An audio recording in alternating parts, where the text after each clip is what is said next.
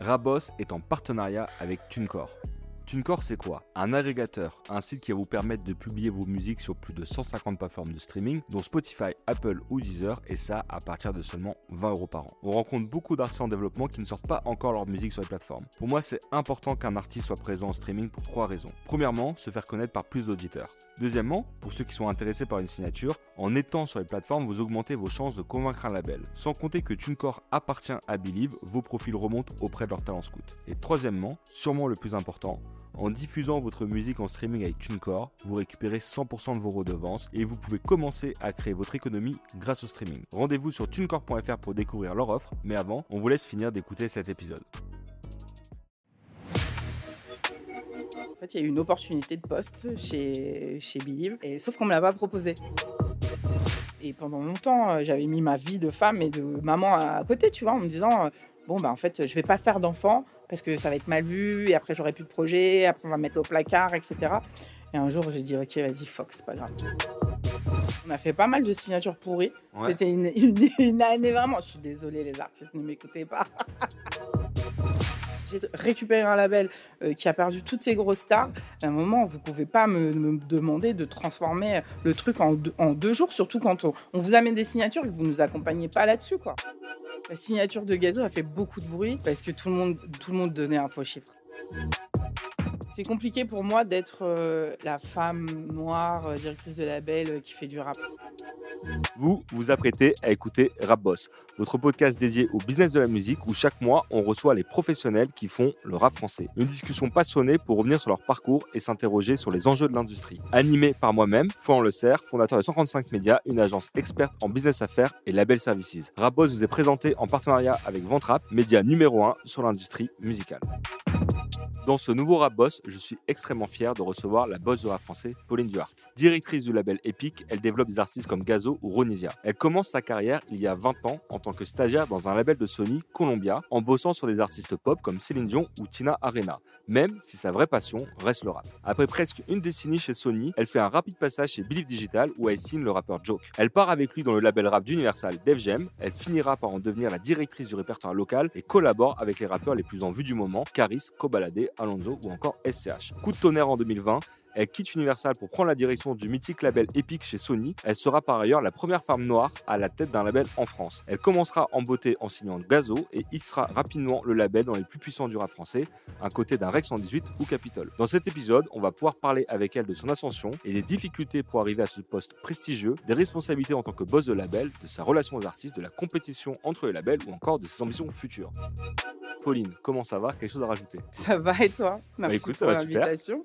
Bah, je suis très content que tu accepté, vraiment. T'étais, euh, quand j'ai lancé le podcast, tu faisais partie des objectifs que j'avais. Et donc, je suis content d'y être arrivé euh, six mois après le lancement à t'avoir dans ce podcast. Ça fait que six mois. hein. Ouais, ça a été lancé récemment. Tu t'es bien placé en six ouais, mois. ouais, ouais, on essaye. hein. Pauline, première question, c'est toujours la même. À Mm. quel moment tu as su que tu voulais bosser dans la musique? Ah, c'est une bonne question. Je crois que j'ai toujours su que je voulais bosser dans la musique. Euh, moi, j'ai été euh, bercée par la musique toute ma vie, toute mon enfance. Euh, dans ma famille, la culture musicale, c'est hyper important. Je suis d'origine capverdienne et chez nous, la vie ne se fait pas sans musique. Et j'ai également la chance d'avoir un grand frère qui est un rappeur, qui s'appelle Stomy Bugsy, pour les gens qui ne le savent pas. Et donc, depuis toujours, voilà, j'accompagne mon frère dans son ascension et dans sa carrière. C'est-à-dire depuis que je pense que j'ai 6 ans. Et je pense que quand la carrière de mon frère s'est envolée, j'avais à peu près 14-15 ans, euh, quand il a sorti son premier album, euh, Le calibre qu'il te faut. C'est là que j'ai découvert les métiers de la musique. Pour moi, bon, il avait fait toute sa première partie de carrière avec Ministère amer, etc. Ça restait quand même assez confidentiel, même s'ils étaient appuyés de Kenzie, etc. Ils étaient dans un petit label qui s'appelait Musicast à l'époque. Et quand ils ont commencé à partir et à voguer chacun en solo, mon frère a signé chez Sony Music à l'époque, Passy avait signé euh, chez V2, euh, Gynéco avait signé chez Virgin, etc. Donc, euh, ou chez De Label, pardon. Euh, et donc, c'est là qu'on a commencé à voir que voilà, la musique, c'était un vrai business avec euh, voilà, de vraies personnes qui sont là, qui sont passionnées et qui peuvent en faire leur métier. Et donc, euh, j'ai moi, j'ai découvert le métier de chef de projet à cette époque-là. Euh, et donc, mon, mon goal dans la vie, c'était de d'être chef de projet. Je trouvais ça trop, trop cool. C'est Donc ça, dès 14-15 ans. Ouais, À quel moment, du coup, tu commences concrètement à mettre un pied dans la musique? En fait, comme j'ai toujours voulu travailler dans la musique, j'ai toujours saisi les opportunités dès que, dès que j'avais des stages à faire, je les ai toujours fait dans la musique. Donc j'ai continué mes études et à l'époque, euh, ben, je te dis ça, c'était en 95, 96 que mon frère a, pété. Donc euh, moi, je rentrais au lycée. Euh, donc bon, j'ai fait mes études au lycée, j'ai été à l'université, etc quand j'ai fait mes stages, je me suis toujours dit, OK, je vais aller dans la musique. Mon premier stage, je l'ai fait euh, dans le label de Passy, Issa Production, avec les frères de Passy. Ça a été grave formateur. de vous, on a sorti euh, dealer de rime, dealer de zouk, etc. Et ils travaillaient euh, vraiment, c'était un petit cocon. Ils étaient trois, quoi. Ils étaient deux, trois, et ils faisaient des tonnes de choses, quoi. Donc là-bas, j'ai appris, c'est vrai que tu apprends à faire une bio, accompagner un artiste en promo, etc. voilà, après, je me suis donné les moyens. J'ai aussi eu la chance d'accompagner Valérie Atlan, Valou, qu'on connaît bien, qui est euh, la marraine euh, du rap français et, la marraine de l'âge d'or du rap français. Et j'ai été son assistante quand elle était euh, rédactrice en chef de RER e et RB Magazine. Donc je l'ai accompagnée sur ça, des rencontres d'artistes, des chroniques d'albums, voilà tout pour rentrer dans l'industrie. Et donc, à mon époque, il n'y avait pas vraiment de code de OK, tu vas rentrer dans l'industrie musicale, tu vas faire telle étude. Aujourd'hui, il y a des formations qui sont faites, etc. Donc, je ne savais pas un peu vraiment par quel chemin y aller. Donc, j'ai fait euh, une licence euh, de communication, plus les stages, etc. Ensuite, il y a une formation qui s'appelait euh, l'ISI, ou spécialisée dans l'industrie musicale. Je me suis dit, OK, je vais faire ça, parce qu'en fait, je veux travailler dans l'industrie musicale. Euh, je sais, euh, je vois comment ça se passe euh, avec tous mes grands frères, etc. mais voilà, je ne sais pas ce que je veux faire en fait dans cette industrie. Je ne sais pas voilà, ce que c'est le publishing, ce que c'est la production, ce que c'est le live, etc. Donc je vais me former parce que je ne vais pas aller casser les pieds à tout le monde. J'ai envie de faire ça, mais tu vas pas gratter à la porte de tout le monde. Déjà, tu as des opportunités.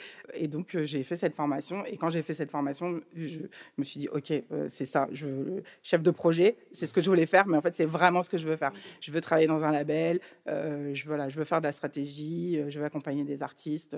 Voilà, c'est ce que j'ai envie de faire. Donc, euh, j'ai fait cette formation. Et à l'issue de cette formation, j'avais un stage à faire. Et donc, voilà, je l'ai fait chez Sony Music, chez Columbia. Et voilà, j'ai fait cinq mois de stage. Au bout de cinq mois de stage, on m'a proposé mon premier job. Ok. Voilà. C'est comme ça que j'ai commencé. Et si je, de ce que j'ai pu lire, ce premier stage, il a été fait dans le label où ton frère était, ça? Exactement. Tu en parles souvent en interview en disant que tu as été pistonné par ton frère. Entre Grave. Et, pas le choix. Mais même pas, je crois que j'ai demandé direct à son chef de projet à l'époque parce que bah, je le connaissais super bien. Euh, il s'appelle Jean-Charles Félix. Euh, il est producteur de cinéma maintenant et d'audiovisuel. Et donc à l'époque, euh, je lui ai dit Jean-Charles et tout, je fais cette formation, je veux absolument faire un stage, etc. Il m'a dit vas-y, pas de souci, etc. voilà, il m'a pris direct. Quand je suis arrivée dans le label, en fait, le jour où je suis arrivée, bah, il n'était plus là. il avait été remercié et donc ils avaient changé toute l'équipe. C'est-à-dire que j'arrive chez Columbia, toute l'équipe avait changé. ouais, c'était la fin de contrat pour mon frère et tout. J'étais limite vue en espion. Ah, c'était un, une sacrée période pour moi. C'est-à-dire que bon, j'ai eu l'opportunité d'avoir un stage, mais après, j'ai dû me faire ma place et franchement, j'ai dû me battre pour rester. Quoi. Et, ben, justement, c'est un peu ça ma question. C'est euh, Tu parles souvent de ton frère et souvent de, de, de l'apport qu'il a pu avoir au tout début. Est-ce quelque chose que tu as assumé tout de suite? Parce que souvent, euh, les gens, ils n'aiment ils aiment pas trop euh, être associés à un frère artiste ou quoi que ce soit. Ils aiment bien faire genre qui sortent un peu nulle part. Et toi, est-ce que tu l'as assumé une fois que tu es devenu, une fois que tu as fait tes preuves, histoire de dire, bah, vous avez vu, j'ai réussi, mais c'était pas forcément grâce à lui, mais il a été là un moment Ou est-ce que dès le début, tu as assumé le fait, mon frère, c'est une rosta et, et je suis là quand même? J'ai toujours assumé parce que mon frère, c'est ma fierté en fait. C'est la fierté de ma famille. Enfin, tu vois, en fait, le succès de mon frère a changé notre vie. Euh, on est, mes parents et nos parents euh, sont euh, des Africains qui ont immigré en France dans les années 70. Ils ont beaucoup travaillé pour nous offrir ce qu'ils pouvaient, etc. Et le succès de mon frère a littéralement changé notre vie. Moi, j'ai pas eu de, de, galère post mes 16 ans, mais toute la première partie de mon enfance, c'était la galère comme toutes les personnes, tu vois, qui grandissent dans des quartiers, qui, grandissent, qui grandissent en banlieue.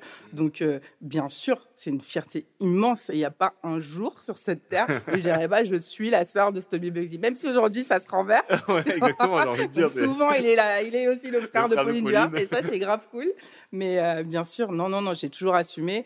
Ça m'a permis de me battre plus, tu vois, me dire, OK, j'ai eu cette opportunité comme euh, plein de gens qui ont eu des opportunités, etc. Mais après, pour aller faire le taf et se battre, tu dois montrer trois fois plus parce que tu as été es la sœur d'eux, parce que euh, tu es une femme, quand en femme on est invisibilisé, parce que j'étais issue de quartier. À l'époque, dans les maisons de disques, il n'y avait pas beaucoup de gens de quartier. J'étais une personne de couleur. On n'était pas beaucoup mmh. aussi euh, dans les débuts des années 2000. Mmh. Donc euh, voilà, j'ai dû faire mes preuves plus qu'une autre. Quoi. Donc ça, le chemin a, pas été plus facile, il a été beaucoup plus périlleux même. Mmh. Ok.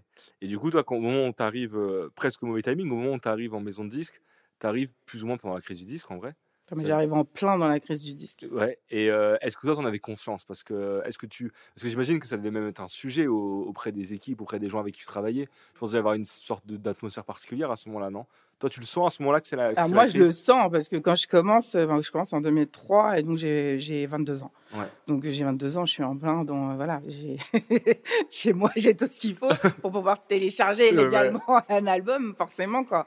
Quand je suis rentrée dans un label chez Columbia en stage à l'époque, c'est moi qui avais montré à ma directrice de label comment télécharger illégalement un album, qui lui avait dit, mais tu sais, aujourd'hui, tu peux aller sur euh, Il a Moyer, Imul, donc tu vois cet album de Yannick Noah, bah, tu peux le, je le duplique, après je fais une photo puis couleur. J'en donne un à ma mère, à ma grand-mère, tout le monde là. Donc, euh, c'était là. Il fait, ça leur un peu tombé dessus. Quoi. Je mm. pense que personne pouvait s'attendre à ce que voilà, l'industrie euh, subisse euh, de plein fouet.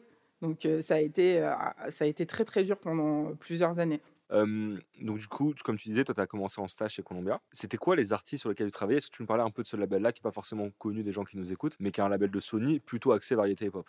À l'époque, en tout cas. La Columbia, c'est pas connu? Bah, pas, pas, forcément tous les connaissent, tu vois.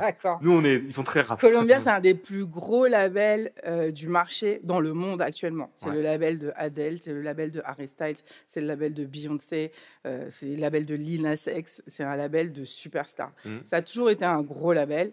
À l'époque, moi, quand je rentre dans ce, dans ce label, en variété française, c'était le plus gros label sur le marché. C'est le label de Céline Dion. C'est toujours le label de Céline Dion.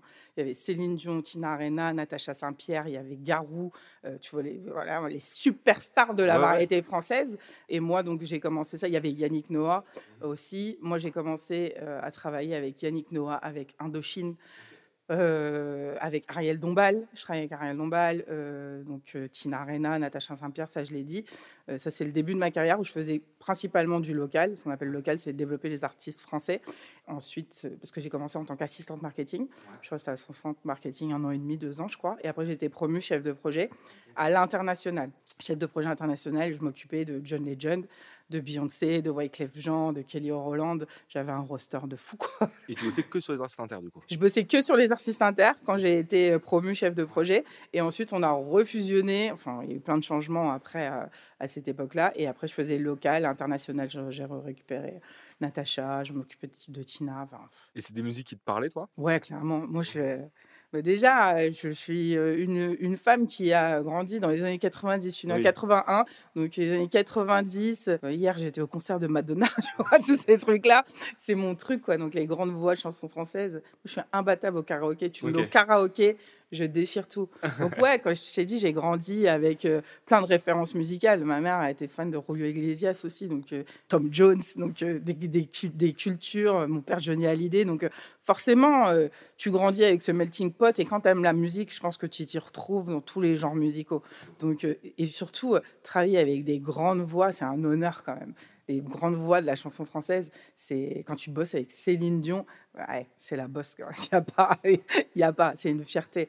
Et puis réussir à leur apporter des choses, à, être stratège, à, développer voilà euh, leurs albums et leur carrière. Pour moi, c'était c'était un honneur quoi. Quand j'arrive chez mon père, il a toujours mon disque de diamant de Yannick Noah sur le mur et le monte à tout le monde, tu vois. C'était mon premier. J'avoue que l'avantage, c'est qu'au moins ça parle à tout le monde. ah, c'est clair, ça parle à tout le monde. C'est plus simple à expliquer ah ouais, que euh, ouais, qu'au balader. Attends, ben c'est une star, tu vas voir. C'est exactement ça. Ça parle à tout, le, monde, tout le monde, clairement. Et du coup, t'as pas du coup de bosser le rap pendant ces 9 ans en rap français? Non, pas de rap français. T'as de frustration par rapport que à de ou euh Écoute, pas de frustration parce que le rap français, il y avait. Il y avait nulle part en vrai. Il y en avait pas. Il y avait peu d'artistes qui tiraient leurs épingles, leur épingle du jeu, tu vois. Mmh. Il y a eu quelques gros trucs qui sont sortis, qui ont réussi, etc. Mais il y avait peu d'artistes qui sortaient la tête de l'eau. Donc, euh, on ne se posait pas la question. Et donc, tu disais que tu as évolué, du coup, tu as fait assistante marketing. Donc, dans ce cas, c'est quoi Tu es, l'assistante de la chef de projet, c'est plus ou moins ça? Exactement. Après, tu es passé chef de projet inter. Ouais. Donc là, dans ces cas-là, c'est que quand les artistes inter, principalement, viennent en France, tu aides à se développer, j'imagine, la promo, des stratégies d'affichage, de, marketing et tout ce qui va avec. Ouais, c'est ah, aussi adapter et aider des artistes à breaker sur le territoire. Ok. C'est-à-dire que le premier numéro un de Beyoncé en France, c'était euh, avec moi. Et donc, tu vois, c'est une fierté de te dire, Ouais. OK, son premier numéro un, etc., c'est en, France qu'elle l'a. Et puis, tu as aidé, etc. Quand t'as- à l'époque, c'était Matthew Knowles, son père, euh, le manager, euh, tu, il vient de faire écouter l'album de Beyoncé en Oui, toi, tu exclu. étais fan, toi. Voilà. Ouais, mais attends, mais je ne raconte pas. La première fois que j'ai vu Beyoncé, son père, il m'a dit euh, bah, Pauline, il va falloir que tu te détendes avec Beyoncé. Je lui dis Mais c'est Beyoncé. c'est Beyoncé. Il me dit Oui, mais tu sais, elle a le même âge que toi, etc. Je dis, Oh, bon, ça m'a rarement fait ça. Ouais. Mais Beyoncé, c'est Beyoncé. C'est ouais. Super intéressant. Et du coup, en 2012, au bout de 9 ans, tu pars chez Believe. Yes. Choix assez étonnant, en tout cas, euh, en, à- de le voir maintenant en 2023, parce que Believe à l'époque, c'est beaucoup plus petit que Sony. Clairement. Pourquoi tu pars chez Believe? Je pars chez Believe parce que déjà chez Sony, il n'y avait plus d'opportunités pour moi. Euh, il y a eu une grosse période, donc on a eu la crise du disque pendant très longtemps. Euh, donc iTunes est arrivé en 2011, je crois, je sais plus, dans ces années-là. Donc euh, ça a été le retour de l'avènement du rap, euh, où, voilà, où voilà, le téléchargement légal a sauvé ces artistes-là. Et donc Believe cherche un profil de chef de projet senior, mais qui a euh, voilà, un ADN rap. Donc on n'était pas beaucoup sur le marché. Donc euh, Believe euh, m'approche, recommandé à la fois par Mokobe, qui m'avait recommandé, et par euh, Karim Lepac, qui est un éditeur et un manager d'artistes très connu, qui m'ont recommandé à Romain Vivien. Déjà une belle opportunité, on vient de chercher. Believe était un nouvel acteur, euh, voilà, qui faisait quand même parler de lui en termes de d'évolution digitale, etc. Et donc chez Sony, ben, il n'y avait plus d'opportunités. Il y avait eu euh, deux plans sociaux, je crois, une fusion avec BMG. Et donc à l'époque, moi j'étais chef de projet senior. Moi j'avais le plus gros catalogue. Je m'occupais des, de- voilà, des, de- de- des mastodontes dans le label. Mais bon, tu n'arrives plus à évoluer. On est un banc de neuf chefs de projet pour une place de direction marketing. Il n'y avait plus euh, de poste intermédiaire. Ils avaient tout supprimé, etc. Donc tu dis au bout d'un moment, bon, bah, il va falloir que j'aille chercher des opportunités ailleurs, tu vois. Je sais que mon équipe Sony, à l'époque, ma directrice marketing m'a demandé de rester, etc. Elle a tout fait, mais je dis non, en fait, il faut que j'aille vivre mon aventure. Déjà, euh, j'ai envie d'aller dans un acteur qui est plus digital à l'époque, Euh, voilà, trouver, aller sur une autre expertise, et puis voilà, et puis un peu, c'est de voler de, tes propres ailes, c'est un peu flippant quand tu quittes ta Ouais. première maison. Surtout que c'est. Ouais. Sony, ça reste Sony. Et Believe, à ce moment-là, c'est pas Believe d'aujourd'hui. Believe, aujourd'hui, c'est devenu énorme. mais À l'époque, C'est. C'était 70 personnes carrément, hein, c'était c'était petit. Mais je venais pour m'occuper du Youssoufa, euh, voilà, pour développer d'autres choses, etc. Ils avaient signé LECK à l'époque, euh, j'avais Ragasonic, donc euh, il y avait quand même, et c'était un, un jeune label parce qu'à la base, Believe est un distributeur digital, mais ils avaient créé le label et à l'époque il s'appelait Believe Recordings. Donc toi, tu étais côté Believe Recording. Moi j'étais Believe Recordings, ouais. Ok. Mais oui. Parce que du coup, on a reçu Henri Jamais en, dans le. qui est arrivé chez Believe Qui est Recordings. arrivé chez Believe Ouais, Recording. exactement, Et qui du coup s'occupait de la partie label. Donc je vous invite à écouter l'épisode avec Henri Jamais. exactement. Et euh, ok, donc toi, tu es côté Believe Recording. Ouais. Et de, de ce que moi j'ai l'impression, c'est que c'est toi qui, à ce moment-là, qui découvre Joke, enfin, qui le signe en tout cas. J'ai Ouais. l'impression que c'est ce qui s'est passé. Clairement. Euh, je veux bien que tu m'en dises plus déjà sur Joke et surtout comment ça se fait que tu te retrouves à, à signer Joke. Ben, ce qui est cool quand tu arrives dans une petite structure où il y a 70 personnes, c'est que tu vas pouvoir mettre la main dans plein de choses. Euh, chez Sony, à l'époque, c'était hyper compartimenté. C'était euh, voilà, les chefs de DA, projet font la marketing, les DA font la DA, les signatures. Limite, tu vois pas les signatures, tu voyais pas les signatures. Et quand les artistes arrivaient, bon, ah bah, bah, maintenant tu vas t'en occuper. Quand j'arrive chez Believe, bon bah tout le monde touche un peu à tout, notamment sur le label parce qu'on était une toute petite euh, unité. Euh, et il n'y avait pas de DA. Donc voilà, on devait ramener des projets, c'était cool. À l'époque, ma directrice marketing, c'était Marianne Robert, qui est la présidente de Sony Music. comment on se retrouve Euh, on se retrouve tous, donc Romain Vivien, tout le monde ramenait des projets, etc. Donc je dis, bon, bah, c'est cool, en fait, euh, je vais pouvoir proposer. Et donc, Oumar Digno, Oumar Samake, qui, est donc, euh, le, qui était le producteur de Joke, que je connais depuis longtemps, qui bossait avec ce Spike Miller, etc., que je connais depuis très longtemps, euh, sur GoldenEye, euh, à l'époque, leur structure me dit Ah, Pauline, euh, j'ai ce nouveau talent, etc., que je veux signer, euh, que j'ai signé et que je veux euh, distribuer, etc. Est-ce que ça t'intéresse? Donc j'écoute et tout. Je connaissais pas Joke. Je me prends une de ces claques de ouf, quoi. Donc je lui dis Ok. Donc je vais voir Romain Vivien et je lui dis Ouais, j'aimerais bien signer ça. Vas-y, pas de souci. Romain, carte blanche, il faisait confiance à toutes les équipes. Je pense il est toujours comme ça, Romain Vivien. Il fait, il fait confiance à ses équipes. Donc, du coup, il me dit go, mais c'est mon premier deal. Et tout le monde me dit vas-y, fais comme tu veux. Gère, alors que jamais... Gère, jamais signé de deal, quoi. Mais les deals Believe à l'époque, c'était une feuille. Omar et moi, on a signé une feuille comme ça. on a signé en bas, chacun. Ouais, grave. Et sauf que j'ai signé deux EP et j'ai pas signé d'option album parce que je savais pas et que bon joke c'était tout petit. Et donc on signe ensemble. C'était une distrib améliorée. Mmh. donc euh, voilà ils font ils font la production etc euh, moi je j'aide sur la strat etc sur tout le reste. Et puis voilà c'est un carton quoi. C'est numéro un sur iTunes on a la couve des Inrock s'il remplit des salles dans toute la France laisse tomber. Ça a été un vrai carton. Donc on sort euh, Tokyo et Kyoto les deux EP et voilà, à l'issue de ces sorties de paix, où Joke devient une superstar en France, notamment avec voilà, cette vibe de New Generation sur le marché, bah, Omar me dit bah, on a été approché par Universal. Je dis mais vous n'allez pas me faire ça, c'est pas, possible. Voilà, pas moi. Et donc il me dit bah si. Donc, je pars avec mes artistes chez Universal. J'ai aussi l'opportunité d'avoir un job. Donc, ils m'ont proposé le poste de directeur artistique. Mais il me dit T'inquiète pas, j'ai un plan pour toi. et tout.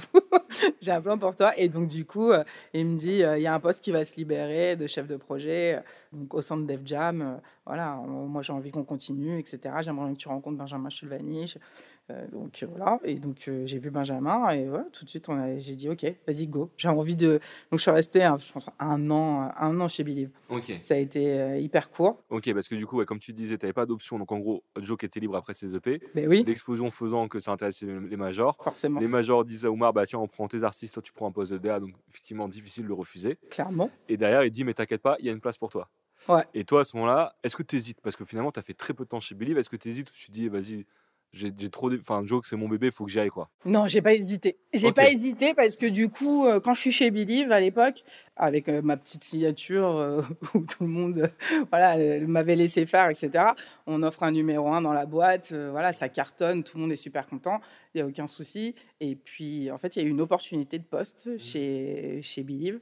Il y a eu un poste de direction marketing mmh qui se libère et sauf qu'on me l'a pas proposé. Donc on ne te propose pas le poste à l'époque, j'avais J'avais 30, 31, 32, tu vois. Donc, je dis, bon, est-ce que euh, ça te fait te remettre en cause quand même à un moment C'était la première fois que ça t'arrivait C'était la première fois que ça m'arrivait ouais, de front. Quand je suis partie euh, de chez Sony, c'était vraiment parce qu'il n'y avait pas d'opportunité. Mais j'avais jamais eu un poste qui m'était passé sous le nez, tu vois. Et là, euh, bon, tu as plus de 30 ans. Bon, déjà, j'avais, j'arrivais avec mon bagage de mmh. Sony Music, tu vois, où je me suis occupée de superstars internationale, mondiale et française. Euh, là, tu arrives euh, chez Believe, euh, tu fais une signature qui va cartonner. On ne te propose pas le poste. Hmm. C'est quoi le problème? Bon, du coup, j'ai pas creusé. Je me suis juste dit, OK, bon, bah, en fait, il est l'heure de partir. C'est tout. On ne me propose pas le poste, ça veut dire que peut-être on me fait pas confiance, on on voit pas d'avenir en moi, tu vois, on voit pas de futur en moi, donc il y a une opportunité, ok, je pars. En plus, je, je me fais, euh, je me fais débaucher, je prends un plus gros salaire. Donc, euh, c'est le jeu. Bien sûr. Puis à la fin, tu as gagné. Donc, euh, Mon passage sur, chez Biliv, j'en garde que des bons souvenirs. Franchement, c'était une petite équipe dynamique. Justement, tu pouvais tout faire. je me rappelle à l'époque, ce qui m'avait choqué, c'était la transparence aussi. Mmh. Tu vois, on avait accès à tout, au contrat, etc je pense que c'était un peu révolutionnaire. Tu vois, maintenant, tout le monde s'est mis au diapason. Il y a beaucoup plus de transparence partout. Mais du coup, euh, ça t'apporte une expertise, tu vois, d'être euh, déjà de relever les manches quand tu es dans une majeure. à l'époque, hein, tu avais plus de confort. Tu vois, il y a plein de choses qu'on faisait pas. Et tu arrives chez Believe, OK, il faut, faut tout faire. Tu remontes les manches quand tu es dans une, un petit label. Donc, euh, j'ai beaucoup appris. Ok, super intéressant. tu arrives chez en 2013. Qu'est-ce qu'est DevGem déjà? Est-ce que tu peux nous expliquer un peu ce qu'est DevGem Où ils en sont à ce moment-là? Quels sont un peu les artistes? Et du coup, toi, tu y vas en tant que quoi? Alors, donc moi, j'arrive chez DevGem en tant que chef de projet senior. Ouais. Oumar est arrivé quelques temps avant moi. Euh, il y a Benjamin, il y avait le directeur marketing, Greg Debure, euh, l'assistante. Donc on est une petite équipe. Hein. On est, je pense, euh, avec quelqu'un au digital, on est cinq, un truc comme ça. quand j'arrive chez DevJam, enfin surtout, Benjamin est aussi venu chercher Omar pour voilà, pour apporter une nouvelle fraîcheur sur le label. Moi, j'arrive. Quand j'arrive, euh, ben, on me dit ben, Tu vas t'occuper d'Alonso. Mhm. Mais Alonso, c'était un peu voilà, le projet qui avait pas vraiment fonctionné. C'était dur à l'époque. À l'époque, à, à Gloire et Beauté, le morceau Ouais, euh, c'est ça. Sur Ouais. son premier album Ouais, solo, ouais. du coup, euh, ça a été un succès d'estime, un Ouais. album euh, très bien accueilli, etc. Mais qui n'avait pas eu de eu les résultats ouais. de ce qu'il a eu, pas de succès commercial versus qu'il avait pu faire sur la psychiatre, quoi. Euh, je, je rencontre Alonso en arrivant. Il bossait avec Spike Miller que je connaissais depuis très longtemps. Euh, donc on a fait la connexion et puis on s'est mis une déterre, quoi. Surtout euh, quand ils commencent à bosser sur Spike Miller, ils font des tracks de fou, quoi. Ils font des tracks de fou qui m'ont dit, ok, on y va. Et vraiment, on s'est mis une déterre et puis ça s'est envolé, tu vois. C'est au moment où il y avait la belle vie, tout ça. Exactement. Ok. Et donc ça, Ouais. toi, t'as bossé dessus directement? Ouais, Ok. En tant que chef de projet, donc tu participes à la stratégie. Et... ouais. Ok. Cool. Euh, voilà, on signe SCH euh, sous l'impulsion de Core. Core était aussi euh, A&R sur il, le était, il label. était aussi DA du coup? Exactement. Il était DA en freelance sur le label. On signe SCH et donc je rentre dans la boucle directement quoi sur SCH. Voilà et après euh, donc on a sorti le premier projet à 7, ça a été un succès de fou. J'ai bossé sur tellement de projets, je faisais aussi l'international. Vous avez aussi Euh, une partie inter chez Jam. Ouais, bien sûr. Je m'occupais, j'avais juste Drake dans mon roster. Ça. Ça ramenait un peu de chiffre un d'affaires. petit, un petit développement à, un à petit développement euh, tout mignon. Non, mais on avait, on avait Rihanna, on avait euh, The Weeknd, euh, on avait un roster de fou. Et puis, au fur, des- au fur et à mesure, euh, ouais, les signatures de la crime amenées par corps. Donc tu bosses Je aussi. suis une folle. je- Mes premiers projets, Dinos. Ouais. Ah ouais. Bah, forcément. Ah, forcément, Dinos, Dossé, je faisais tous les projets d'Oumar. Ouais. Oumar le relou, il me faisait la misère. il me faisait la misère. Non, j'ai kiffé bosser Et tu, euh, tu bossais sur tous les, tous les projets, même les projets, par exemple, tu parlais de la crime, etc. Tu bossais aussi là-dessus? Ouais, sur la crime, euh, ouais. Sur Ouais. la crime, c'était euh, Greg Debure qui bossait dessus. Ouais. Et moi, enfin, dans ma carrière, j'ai fait plein de trucs. À un moment, j'ai. À un moment, je m'ennuyais quand j'étais chef de projet. J'ai bossé avec Nicolas, Nicolas Noël. Ouais. J'étais sa dire prod ouais, sur les Ah ouais clips. Et donc, j'ai fait pas mal de clips avec la crime. Ok. Ah ouais, carrément. Intéressant. Ouais, on en sait des choses aujourd'hui. donc du coup, chez, chez Def Jam, tu, tu fais ton parcours. Et j'ai l'impression que, donc du coup, tu commences chef de projet. yes. Et moi, l'information que j'ai, c'est qu'à un moment, tu es directrice euh, du répertoire local. Est-ce qu'il y a, un, Mm. en- est-ce qu'il y a un, un passage entre les deux? Ouais, il y a eu une étape. Je suis passée responsable marketing Ok. entre, entre tout ça. Parce que euh, bah, j'avais des artistes qui cartonnaient. Je m'occupais des CH, d'Alonso, ça cartonnait, ça streamait euh, en balle, etc. Et voilà, et ça faisait un moment que euh, je, je roulais ma bosse, etc. Et j'avais dit à Benjamin, bon, bah, je veux évoluer. euh, Comment on fait Qu'est-ce qui se passe à un moment? Mais parce que j'ai eu un déclic, tu vois, chez Believe, je l'avais pas dit. Euh, j'avais pas dit Franco, et j'avais pas dit que c'était une des raisons pour lesquelles j'avais envie de partir aussi, parce qu'on m'avait pas fait confiance. Je dis souvent, c'est un ami à moi qui m'a dit, Pauline, si tu le demandes pas, ça n'arrivera jamais en fait. Les gens, ils te voient bien à ta place, mais si tu ne verbalises pas tes envies, euh, bah, du coup, tu vas passer à côté d'opportunités. quoi. Et voilà, je reste euh, un moment chef de projet. euh, voilà, je, on n'a que des succès à l'époque. Def Jam, j'étais le plus gros label euh, sur le marché. C'était, c'était incroyable. Et donc, je demande à Benjamin voilà, de passer responsable marketing. Du coup, euh, quelle année plus ou moins à ce moment-là? Oh, je te jure, je sais plus. Ça fait longtemps, hein, 20 ans de carrière. J'en sais rien. Euh, je vais dire euh, 2000 2016, peut-être. Ouais, Donc après, juste après CH, quoi. Ouais, bah oui, c'était après SCH. Clairement après SCH. Parce que SCH, j'ai vraiment donné beaucoup de ma personne. Ouais, SCH, euh, moi, c'est mon petit. Il m'appelle Tata. On, se sait, lui et moi.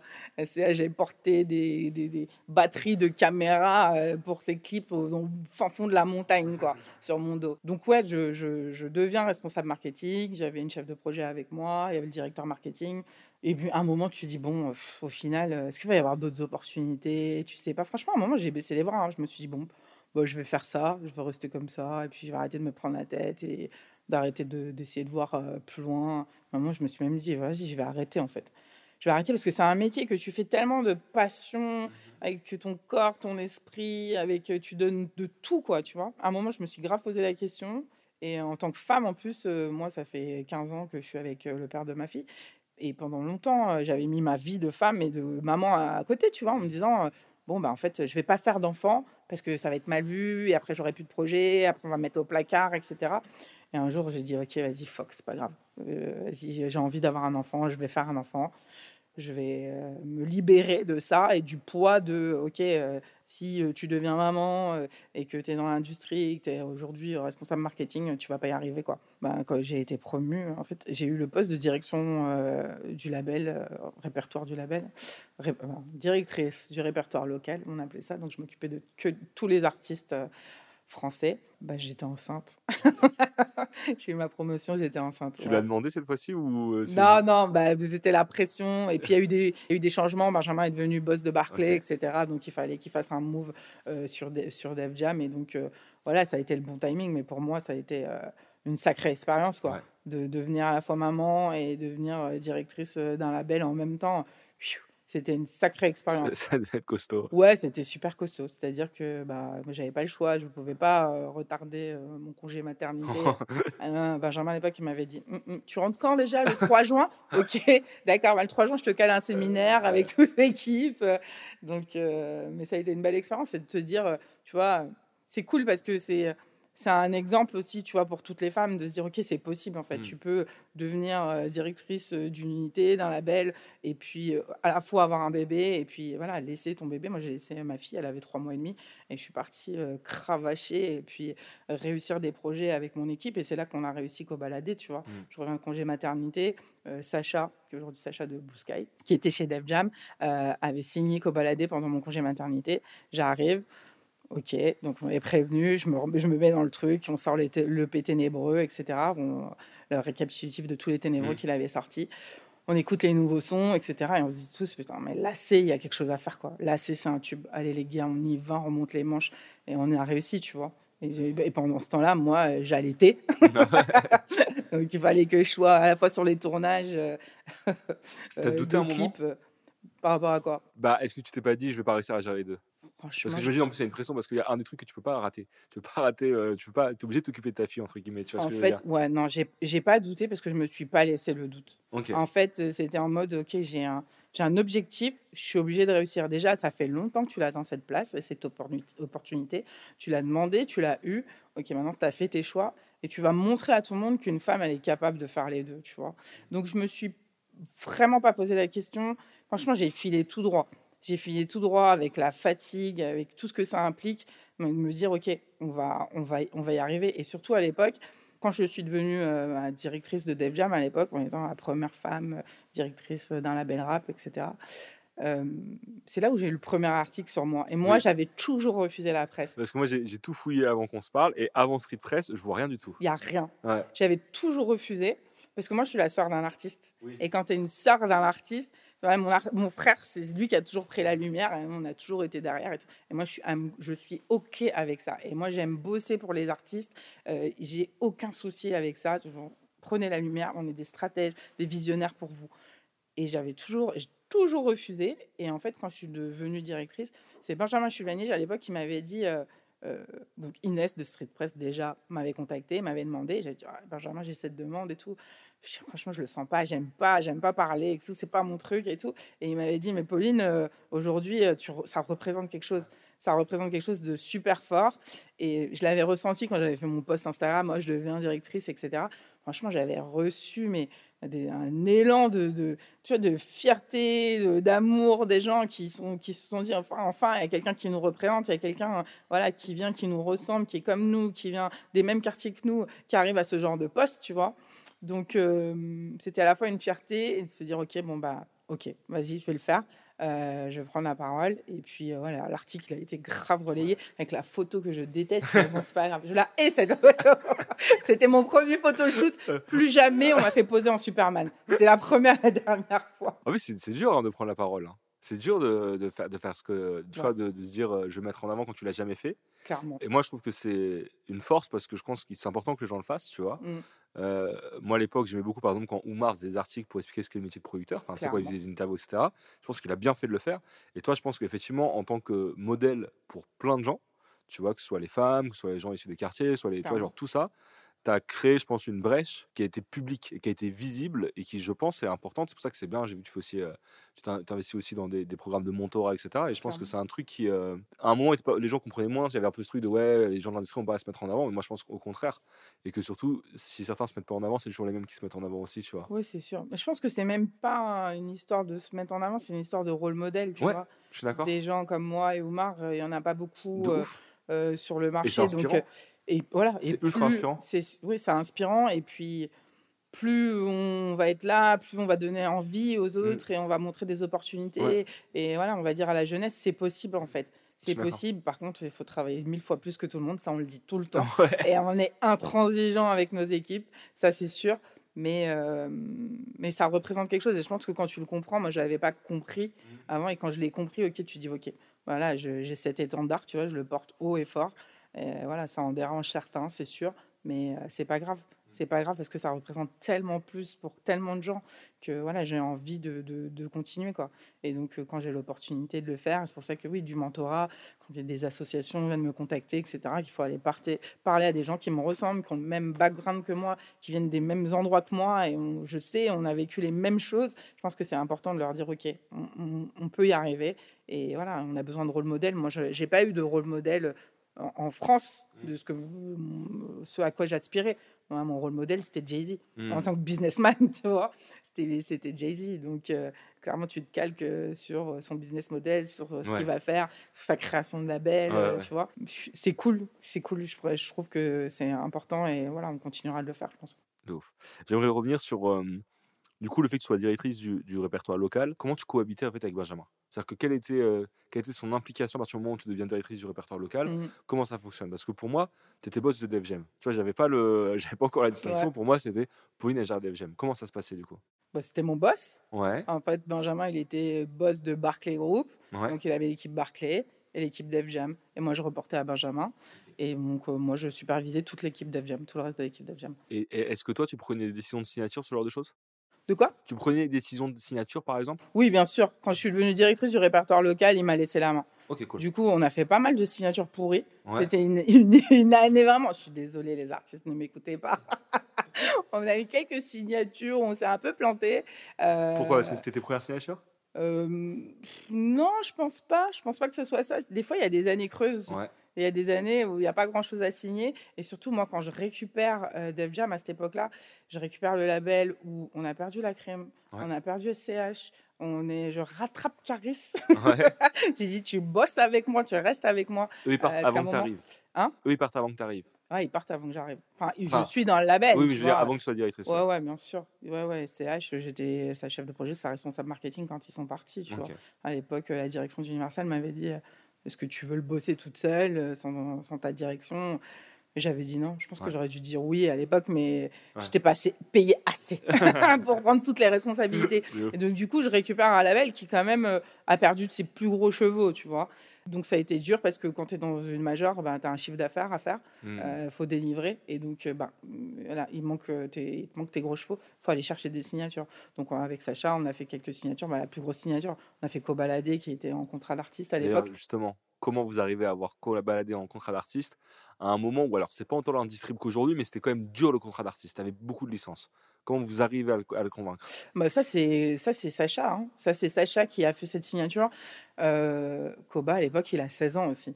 Donc euh, voilà, Sacha, il a été chez les parents de Koba euh, pour expliquer qui on était, ce qu'on faisait et pour euh, voilà pour faire signer. Donc voilà, et à l'époque, ben les gens qui sont devenus les producteurs de Koba à l'époque aussi étaient jeunes et découvraient le business. Donc on, on les a tous formés. Et après, quand on a pu, euh, quand j'ai pu au deuxième album, au deuxième album, non, au troisième album, j'ai transformé le contrat. On est passé en coproduction et tout, ce qui est normal, tu vois. Mais ouais, on a, eu une période où voilà, on a dû euh, faire des signatures pour euh, relancer Def Jam. Et voilà, le, seul truc qui est sorti de l'eau, c'était c'était Koba. On a eu aussi, pardon, on a eu YL qui nous a fait un album disque d'or aussi le premier album d'YL. On a eu Rémi qui nous a fait un album disque d'or euh, que je travaillais avec Mactayer. Genre en 2017 et de Koba c'est 2018 Ouais, l'album de Rémi sort quand je suis enceinte. Donc j'ai fait toute la première partie, donc tout le suivi on le fait encore euh, quand je suis, quand je suis la directrice. Donc on continue de bosser. Mais c'est vrai, du coup, c'est une bonne explication parce qu'il y a un moment où déjà, il y a eu beaucoup, beaucoup de signatures. Ouais. Et vu d'extérieur, je comprenais pas forcément. Parce que tu vois, il y avait des signatures qui étaient euh, moins évidentes ou euh, qui ont moins fonctionné, ça c'est une réalité. Bien donc, du sûr. coup, c'est intéressant de savoir qu'effectivement, vous aviez ce truc de faut rattraper le départ des anciens. Donc, à un moment, on doit réussir à vendre X CD. Et à partir du moment où on a que du dev, va falloir signer du dev. Quoi. Donc, enfin, va falloir signer de plus en plus d'artistes pour essayer d'atteindre ces objectifs-là. Clairement, bah, soit tu vas aller chercher des grosses stars, Ouais, soit tu cherches du dev, tu vois. Mais Ouais. euh, à l'époque, on était sur toutes les signatures. On était euh, sur Maes, bah, a. qu'on a raté. J'allais t'en parler. Ah ouais, t'allais en parler? Justement, ma Oh prochaine là là question, là j'ai pleuré quand on a raté Maes. Mais bon, avec toutes les histoires, il pouvait pas venir chez nous. voilà, il a choisi de pas venir chez nous à Euh, l'époque. Donc Il j'étais était trop très, très proche de quelqu'un qui était. Il était euh, trop proche de quelqu'un qui n'était pas dans notre label et qui était un ennemi de quelqu'un qui était dans Euh, notre euh, label. euh, pour pas le citer. Et du coup, parce qu'effectivement, à l'époque, c'était grosse concurrence. En gros, c'était Capitol, Rec, Def Jam sur chaque signature. Ah ouais, c'était la folie. C'était Hein. vraiment. euh, On a raté Gambi aussi. euh, Justement, j'allais dire qui vous avez raté du coup à l'époque? Gambi. Gambi Ok. Ouais. Ça, c'était, ça, on était très triste parce que Gambi, c'était un contrat d'artiste à l'époque. Ouais. Et euh, il demandait une certaine somme. Ouais. Pauline, moi, je veux tant. Je vais donner à ma mère. Ok. Comme ça, je vais pouvoir arrêter mon BTS. Je crois qu'il était en BTS. Elle va comprendre que je fais de la musique. Ok, moi, j'étais chaude. Et euh, bah, ma direction m'a dit non. Ok. Ils m'ont dit non, c'est trop cher. T'as eu Voilà. souvent des trucs comme ça? Où on te bloque sur des signatures À l'époque, ouais. Ok. Chez Def Jam, ouais. ouais, ouais. C'était, c'était super frustrant. D'accord. Super frustrant. Et du coup, bah, il a signé chez Rec. Ils lui ont Ouais. donné euh, sa quicheta. Exactement. Il a eu ce qu'il qui voulait. était beaucoup pour l'époque, mais qui était largement Oh rentabilisé, là je là, pense. c'était rien en Oui, fait. Avec maintenant, le avec le recul, c'était Ah rien. Non, c'était rien. Du coup, ouais, on a, y a pas, on, a pas, on a raté pas mal de signatures, ouais. Parce que ça a été une période qui était dure parce qu'on n'avait pas forcément, euh, comme on j'ai dit, on a perdu euh, voilà, les, les chevaux de course euh, du, du label. fallait rattraper et à un moment, tu rattrapes, mais tu dois aussi serrer la ceinture sur toutes les dépenses, etc. Et toi, quand tu as la vision sur un artiste, tu peux pas vraiment l'expliquer à tes boss. Soit ils te Oui, font confiance, soit ils te font pas confiance, c'est en pas fait. factuel en vrai. Il n'y a rien qui est factuel. Euh, aujourd'hui, bon, tu as des datas, etc. À l'époque, on avait moins Mm. accès à tout ce qui est, tout ce qui est data. Donc, c'est vraiment ton feeling et tes oreilles, quoi, tu vois. Mm. Et donc, quand tu vas dire, mais non, j'y crois, etc. Ouais, mais c'est trop cher. Tu, réinsistes et tout. Tu, bon, bah, ok, tant pis. Après, tu vois. Bon, c'est toi et ton, ton palmarès, tu dis, bon, bah, ça, j'ai raté, ça, j'ai raté, ça, j'ai raté. Donc en gros, les deux gros ratés entre guillemets, c'est Gambi Maes. ouais, ça, c'est les plus gros ratés. Ok, c'est intéressant. Je crois, hein. Ça va me revenir peut-être après. Mais c'est vrai qu'après la période fast là, de 2018 où tu as eu euh, Koba, Zola, RK qui sont tous montés d'un coup, Mm. Maes, il y a eu une période où ça a été un peu plus dur derrière. Et qu'à part Gambi, il n'y en a pas beaucoup qui sont, qui sont montés. Ouais, c'est sûr. Une dernière chose euh, pour, pour parler de Def Jam, c'est qu'à l'époque, vous étiez une équipe très soudée. Tu vois, il y avait vraiment le, le côté Def Jam. Et ça disait même par moments que ça faisait presque un clan, à part une sorte de secte euh, au sein d'Universal. Euh, toi, t'es fait comment rire. en tant que manager? Moi, je suis, moi, je suis manager grave cool, Ouais, mais je suis très dur. Je suis très dure parce que je suis exigeante avec moi-même et je suis exigeante avec les gens qui bossent avec moi. Euh, donc je pense que j'impose un, certain rythme. Euh, j'essaie de ralentir. En fait, des fois je vais trop vite et j'essaie de ralentir, etc. De pas épuiser mes équipes. Ça c'est la base. Donc euh, je suis à la fois super cool. En fait, je, suis- voilà, je suis ambitieuse, euh, j'ai la soif de réussir, tu vois, quand tu as ça. Et c'est cool parce que tu le transmets à aussi à tes équipes. Quand je suis arrivée euh, chez Sony, quand j'ai eu ma première équipe Epic, euh, j'ai dit à mon équipe, on va être le label numéro un en rap. C'était mon seul objectif. Seul objectif, mais pas simple. Ouais, On est pas simple, mais seul objectif. Donc, euh, ouais, à l'époque, chez Def Jam, on était une équipe super soudée. On est toujours super soudés. Ouais. On est tous très, très proches. Je pense qu'on a vécu une aventure extraordinaire. On a vécu deux années euh, voilà, où ça a été dur. Et clairement, euh, déjà, on était très visible parce qu'il y avait beaucoup de personnes noires dans mon mmh. équipe. Donc, clairement, quand tu arrives euh, dans une majeure où tu as une équipe majoritairement noire, bah, du coup, ça choque un petit peu. Bah, c'est fluide avec les équipes. Et c'est pour ça qu'on a aussi réussi à, à, à breaker à l'amener aussi, aussi loin, tu vois. Parce qu'on s'entendait, on était là pour former les gens, on était tous déter, on était à fond quand on bossait on bossait jour et nuit. Donc on a eu des loupés, mais rien que euh, Kobalade, le succès, ça payait euh, fois 1000 euh, tous nos salaires. Hein. Surtout en artiste. voilà, surtout un contrat d'artiste. C'est euh, vrai que c'était un, énorme. Euh, c'est vraiment énorme, Koba. Phénoménal en vrai. Et tout ce qui était intéressant, c'est que c'était un il y avait vraiment un truc où, encore maintenant, c'était un bon exemple de dire Ok, si t'es bien bossé par un label, ça se voit. Tu vois, il y a vraiment ce truc où, même moi, quand je parlais des artistes et que je prends l'exemple des contrats d'artistes, on prend souvent l'exemple de T'as vu, Koba, il a commencé en artiste. Ça n'était pas la même carrière s'il n'avait pas fait ça là-bas, tu vois, à l'époque. C'est clair. Et justement, coup de tonnerre, on va dire, en 2020, tu, euh, tu quittes Universal Mm. pour aller chez Epic. Je veux bien en savoir plus, com- comment Sony a réussi à te déloger pour ce nouveau projet. Ouais. Qu'est-ce qui s'est passé? Moi, déjà, je... Attends, je vais dire un truc que j'ai jamais dit. hein. Déjà, euh, ça se passait plus très bien chez Universal. Mon boss, donc Benjamin, nous mettait grave la pression parce qu'il y avait ce chiffre d'affaires à rattraper et qu'on n'avait plus les têtes de gondole euh, sur le label. Donc du coup, il y avait un manque à gagner sur le label, même si on ramenait beaucoup de chiffres euh, qui permettaient de payer les équipes. Donc du coup, il y avait beaucoup de pression, pression de chiffres. Après, quand tu travailles dans des grosses majors, c'est souvent ça, c'est le jeu, il n'y a aucun souci. Mais bon, il y a eu un, un- un truc qui a été fait et qui, du coup, je pense, n'était pas à faire pour toute l'équipe, qui était vraiment une équipe de bosseurs. À, à un moment, euh, il y a eu une réorganisation. Et dans la réorganisation, ben, je comprends que Def Jam va bouger. Ça, c'est le fameux passage Island Def Jam. Ouais, que Ouais. Def Jam va bouger. Sauf qu'il ne m'est pas annoncé, tu vois. Je le comprends parce qu'on me le dit, il y a des rumeurs, etc. Donc que ça va bouger, que ça va être transformé, etc. Ok. Donc je demande à Benjamin, je dis, il y a des choses qui vont bouger? Hmm, Non, je sais pas, euh, on ne sait pas encore, etc. Je dis parce que j'ai entendu des trucs, donc euh, Ah bah, maintenant que tu le dis. ouais, donc maintenant, il faut me dire non, non, non, je sais pas, rien n'est fait, etc. Ok. Et là, donc, un organigramme tombe et donc, il y a une fusion Island Def Jam. Donc, je dis, mais maintenant, où est-ce qu'on est? Où est-ce qu'on va être? À quelle sauce on va être mangé? Et donc, du coup, bah, moi, je, je demande à partir, direct. Direct, ok. Ouais, j'ai demandé à partir.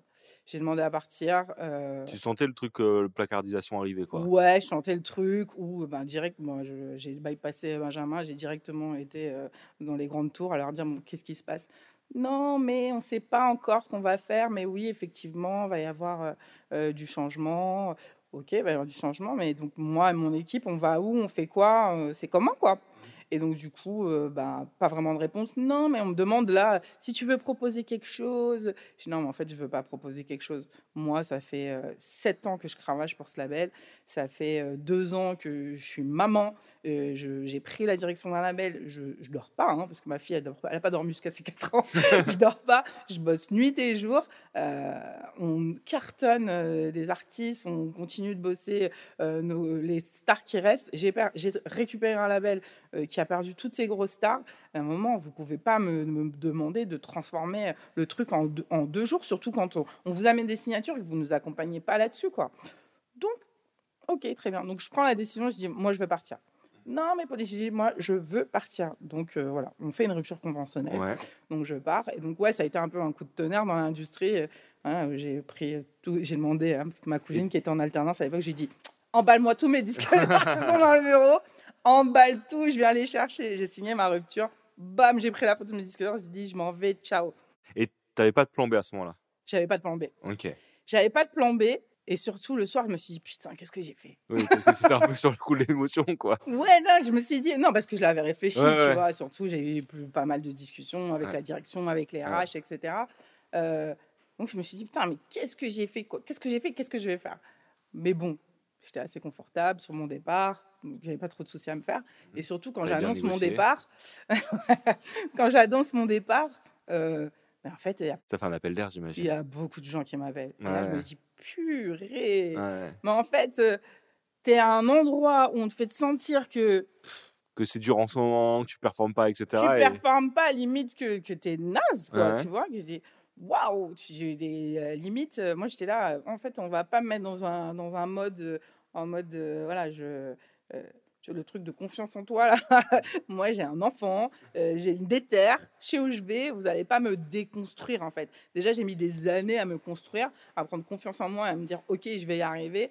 OK. Donc là, vous n'allez pas réussir à me déconstruire, surtout que j'avais vu opérer déjà. Donc, du coup, hum, tu te laisses pas démonter. Et tu te dis, OK, ben, ok, ben, je pars. Et ton téléphone sonne, ton téléphone sonne, sonne, sonne. Franchement, chez moi, j'avais une map comme ça avec toutes les opportunités de job que j'avais. C'était un truc de ouf. J'étais là, bon, ça, non, ça, ça comme ça, ça comme ça. Ah là, non, il n'y a pas assez d'argent, désolé. donc, euh, donc voilà, et quand Sony me rappelle, ben, je, fais, euh, je fais dès janvier euh, les premiers entretiens, blablabla. Donc on m'annonce que Epic va revenir sur le marché. Voilà, on me demande si ça m'intéresse. Bien sûr, Epic, c'est le label de Michael Jackson. bien sûr que Epic, ça m'intéresse. Et donc, on, me contacte. ça faisait partie de, de mes envies, de mes priorités. Je rencontre Emmanuel Perrault, je rencontre Daniel Lieberberg, Est-ce que c'est une période particulière où il n'y a pas de boss de Sony à ce Il n'y a pas de PDG chez Sony Music. Donc ouais, c'est un peu... Euh, et c'était des, quelques années où Sony Music a eu euh, des années de cauchemar, on va dire, où, euh, il y a eu des gros succès avec Watibé, etc. Mais les labels n'avaient pas eu de belles signatures qui ont cartonné. Fait pas peur, ça? Hein? Ça te fait pas peur Parce qu'à ce moment-là, Sony, c'est pas. Ils ont fait une vraie remontada et tu as participé. Ouais, ouais. Mais à ce moment-là, dans le rap, c'est pas, pas simple, quoi. Non, ça me fait pas peur, c'est un super challenge. Ok. J'aime trop les challenges. ça me fait pas peur, un, déjà parce que je connais la maison. Ouais. Et que c'est ma maison de cœur et que euh, c'est une maison dans laquelle euh, tu restes longtemps. Et puis, euh, voilà, coup de cœur pour les boss qui m'ont dit le deal, c'était OK, je viens, j'ouvre ça, mais faut me faire confiance parce que du coup, euh, j'avais eu l'expérience de on m'a pas fait confiance.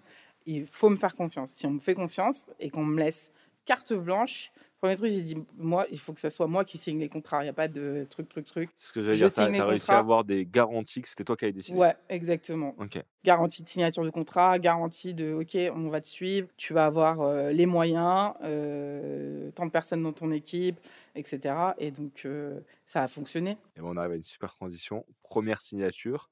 Gazo. On peut pas parler d'Epic sans parler de Gazo. Clairement pas. on peut parler de Gazo sans parler d'Epic.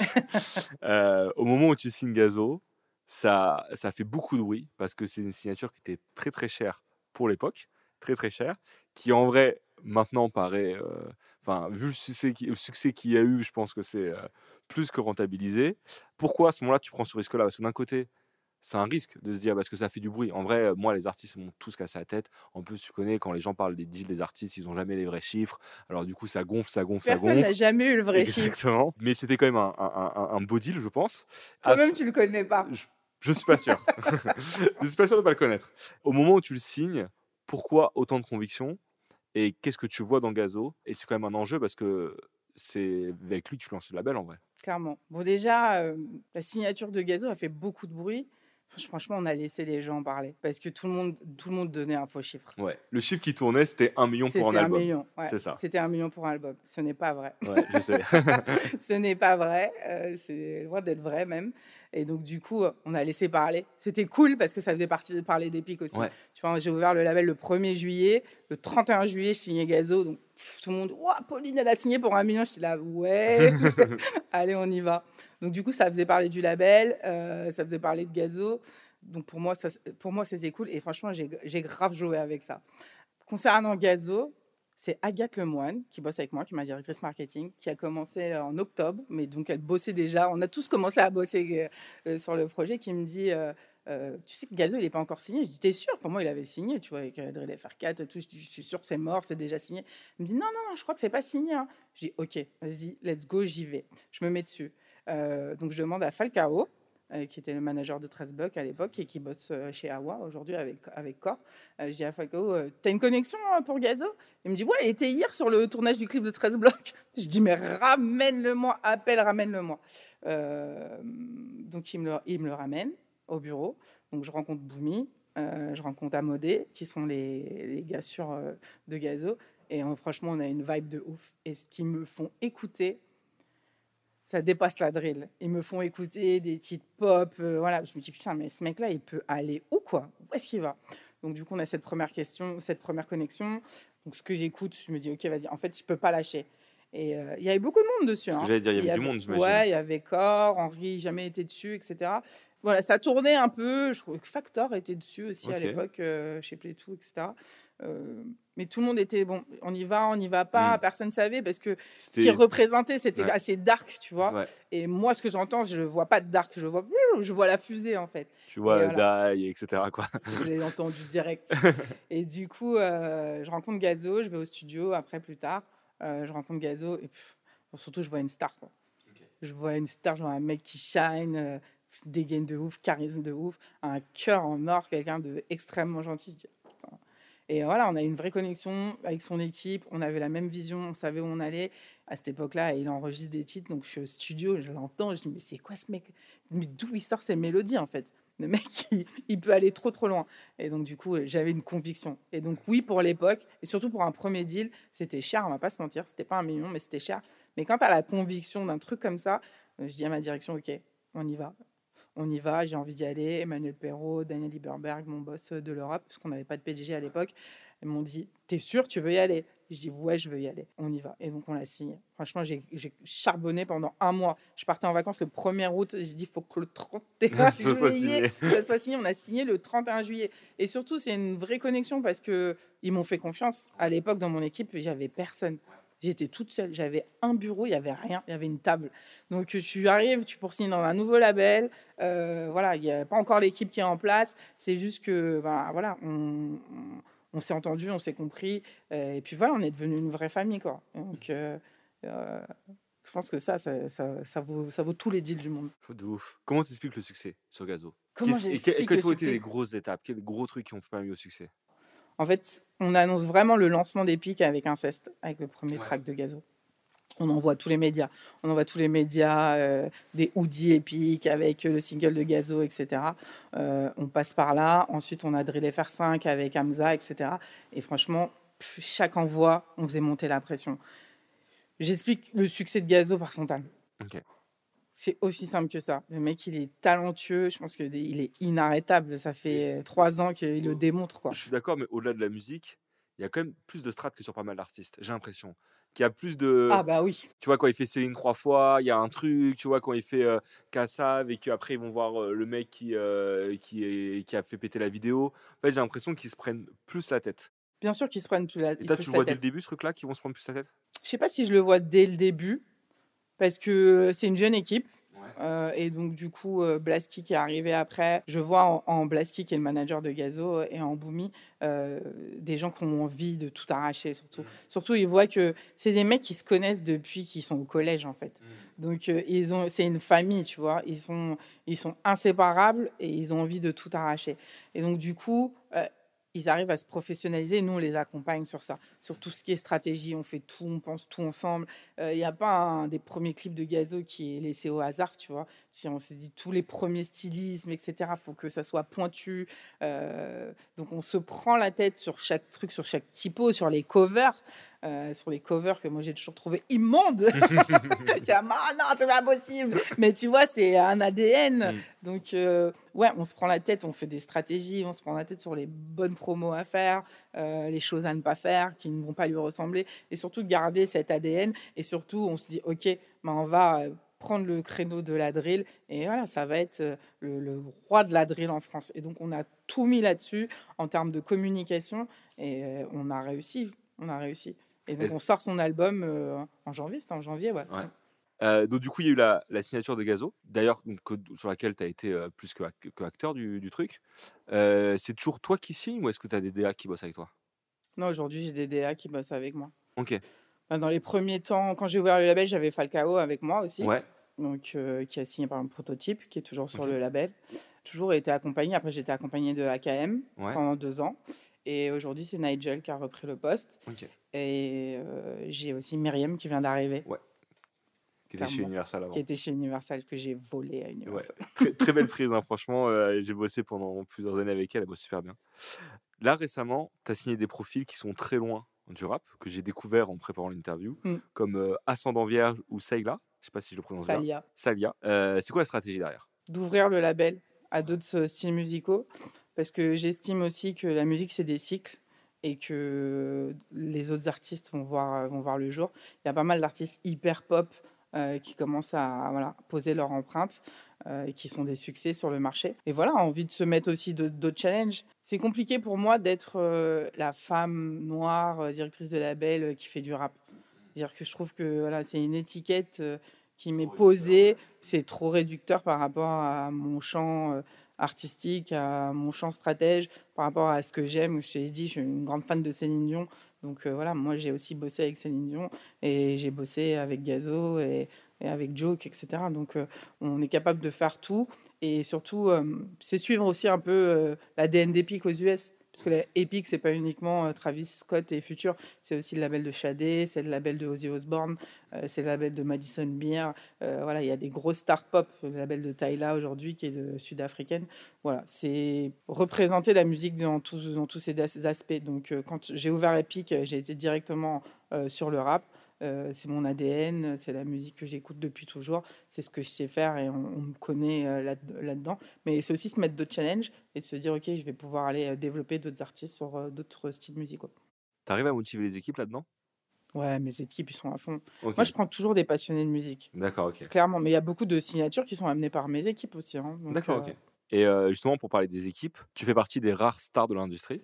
En vrai. Oh là là, c'est une réalité. C'est une réalité. c'est marrant parce qu'on a une personne de notre équipe qui s'occupe de la partie compta et qui ne connaît pas du tout le rap et euh, qui récemment nous a dit ah, j'ai vu son article dans le Monde, etc. Alors qu'elle savait pas qu'on t'interviewait. Donc je pense que c'est partie des rares personnes très identifiées. Et j'imagine parce que moi je le vois même quand on parle des artistes, mm. quand ils vont chez Epic, ils veulent aussi bosser avec Pauline. Comment toi tu arrives à gérer vis-à-vis de tes équipes? Est-ce que des fois il n'y a pas cette frustration un peu que c'est rare d'avoir un boss autant identifié, donc j'imagine c'est rare d'avoir un boss aussi autant demandé de la part des équipes d'artistes qui bossent avec toi. Mm. Est-ce que ça t'arrive à le gérer? Comment tu fais? J'arrive à gérer. Moi, mon, équipe, ils s'en servent. Hein. Quand ils ont besoin de moi pour me mettre sur un truc, ils y vont euh, à fond. Quoi. Pauline, tu peux demander ci, tu peux demander ça. Des fois, oui, j'ai des passes droits sur des trucs, donc c'est assez cool. Après, quand les artistes euh, viennent signer avec nous, je leur explique, je leur explique tout de suite. Epic, c'est pas que moi, c'est toute une équipe. Donc, euh, je leur présente l'équipe.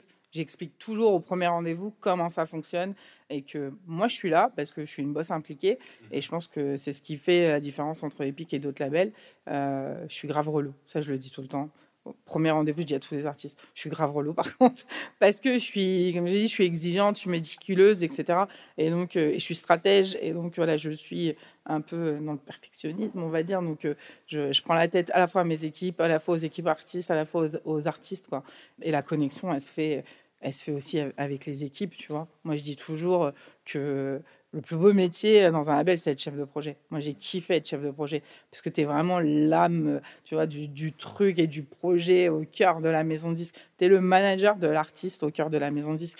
Tu es, euh, voilà, es à 360, tu es en connexion avec les équipes artistes, les équipes internes, les équipes externes. C'est toi la pierre angulaire du truc, quoi. Moi, j'ai adoré faire ce métier et c'est ce qui m'a formé à, à, à l'industrie et et à pouvoir être visionnaire euh, sur tous les aspects euh, euh, d'un projet.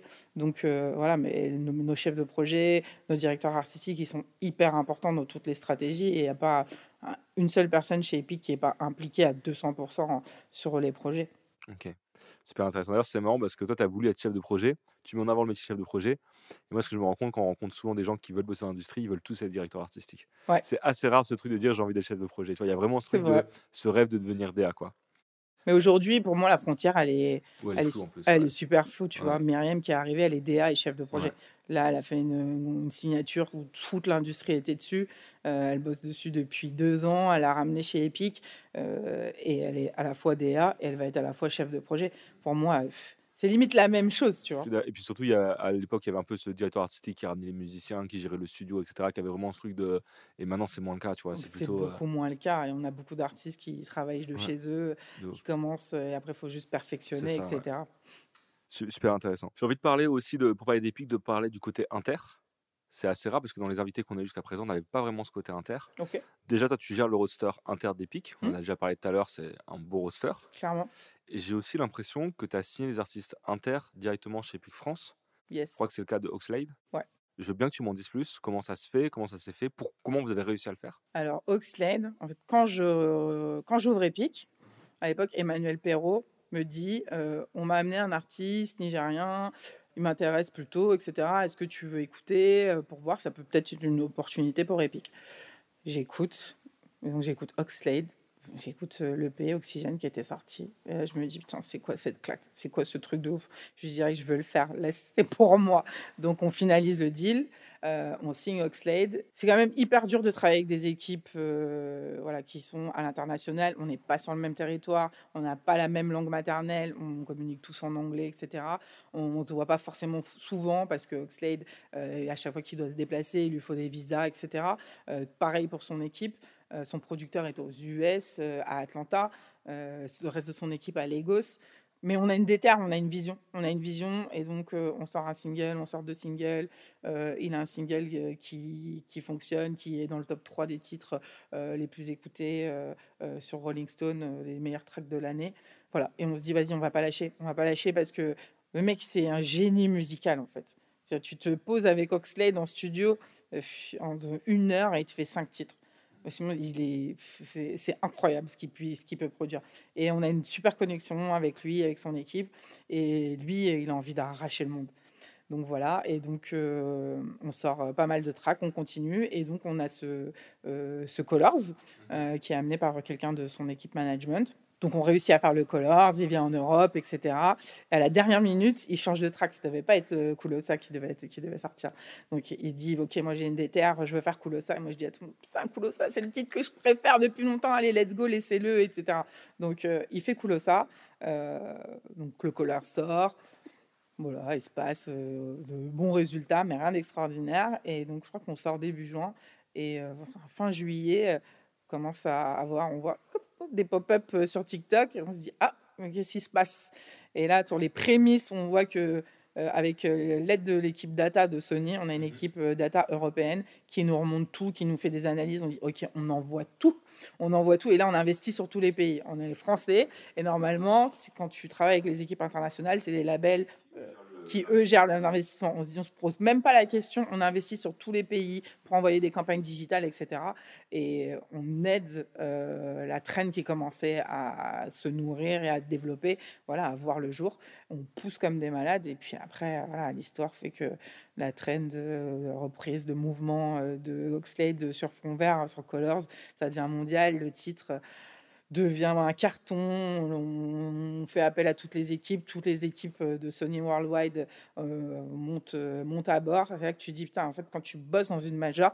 Là, c'est là que tu vois la puissance du truc. Quoi. Ouais, tu vois vraiment la puissance du truc. Quoi. Et travailler dans une major, c'est fluide, c'est tout de suite. Quoi. Et surtout, la chance que j'ai, c'est que Oxide, c'est une licence. C'est pas une distrib. Parce que quand tu as une distrib, généralement, les pays ne peuvent pas bosser à l'extérieur. C'est pareil pour toutes les maisons de disques. Mhm. Là, Oxide, c'est une licence. Et donc, on investit partout et tout monte à bord, envoie en radio, ça devient un carton au UK, aux US, euh, en France, euh, le single est single de platine, Pays-Bas, en Suède. C'est un carton, un vrai carton mondial. C'est-à-dire que je me balade à New York, j'entends dans toutes les voitures. Ça, tu te dis, putain, c'est fou, quoi. C'est complètement fou de, de, vivre ça et d'avoir un, un track euh, qui devient un tube mondial. Donc euh, voilà, on envoie l'artiste partout en promo, euh, on le défend bec et ongle, on fait un remix avec Camilla Cabello, je me retrouve sur le tournage du clip à Los Angeles avec Camilla Cabello, avec Oxlade. Voilà, il est appelé par tout le monde, c'est devenu une superstar. Trop intéressant. Et dans ces cas-là, qu'est-ce qui se passe? Est-ce qu'à un moment justement t'as pas le Sony Worldwide qui dit bon bah ça devient trop gros pour vous? Ou est-ce que tu arrives encore à, être responsable du projet dans ce genre de cas? Ah non, on est totalement responsable du projet. De toute façon, le contrat, il est chez nous. Il n'y a pas de risque d'un moment, hop, ça devient trop gros, ça, ça transfère? Non, Ok. Pas tant que le contrat est chez moi.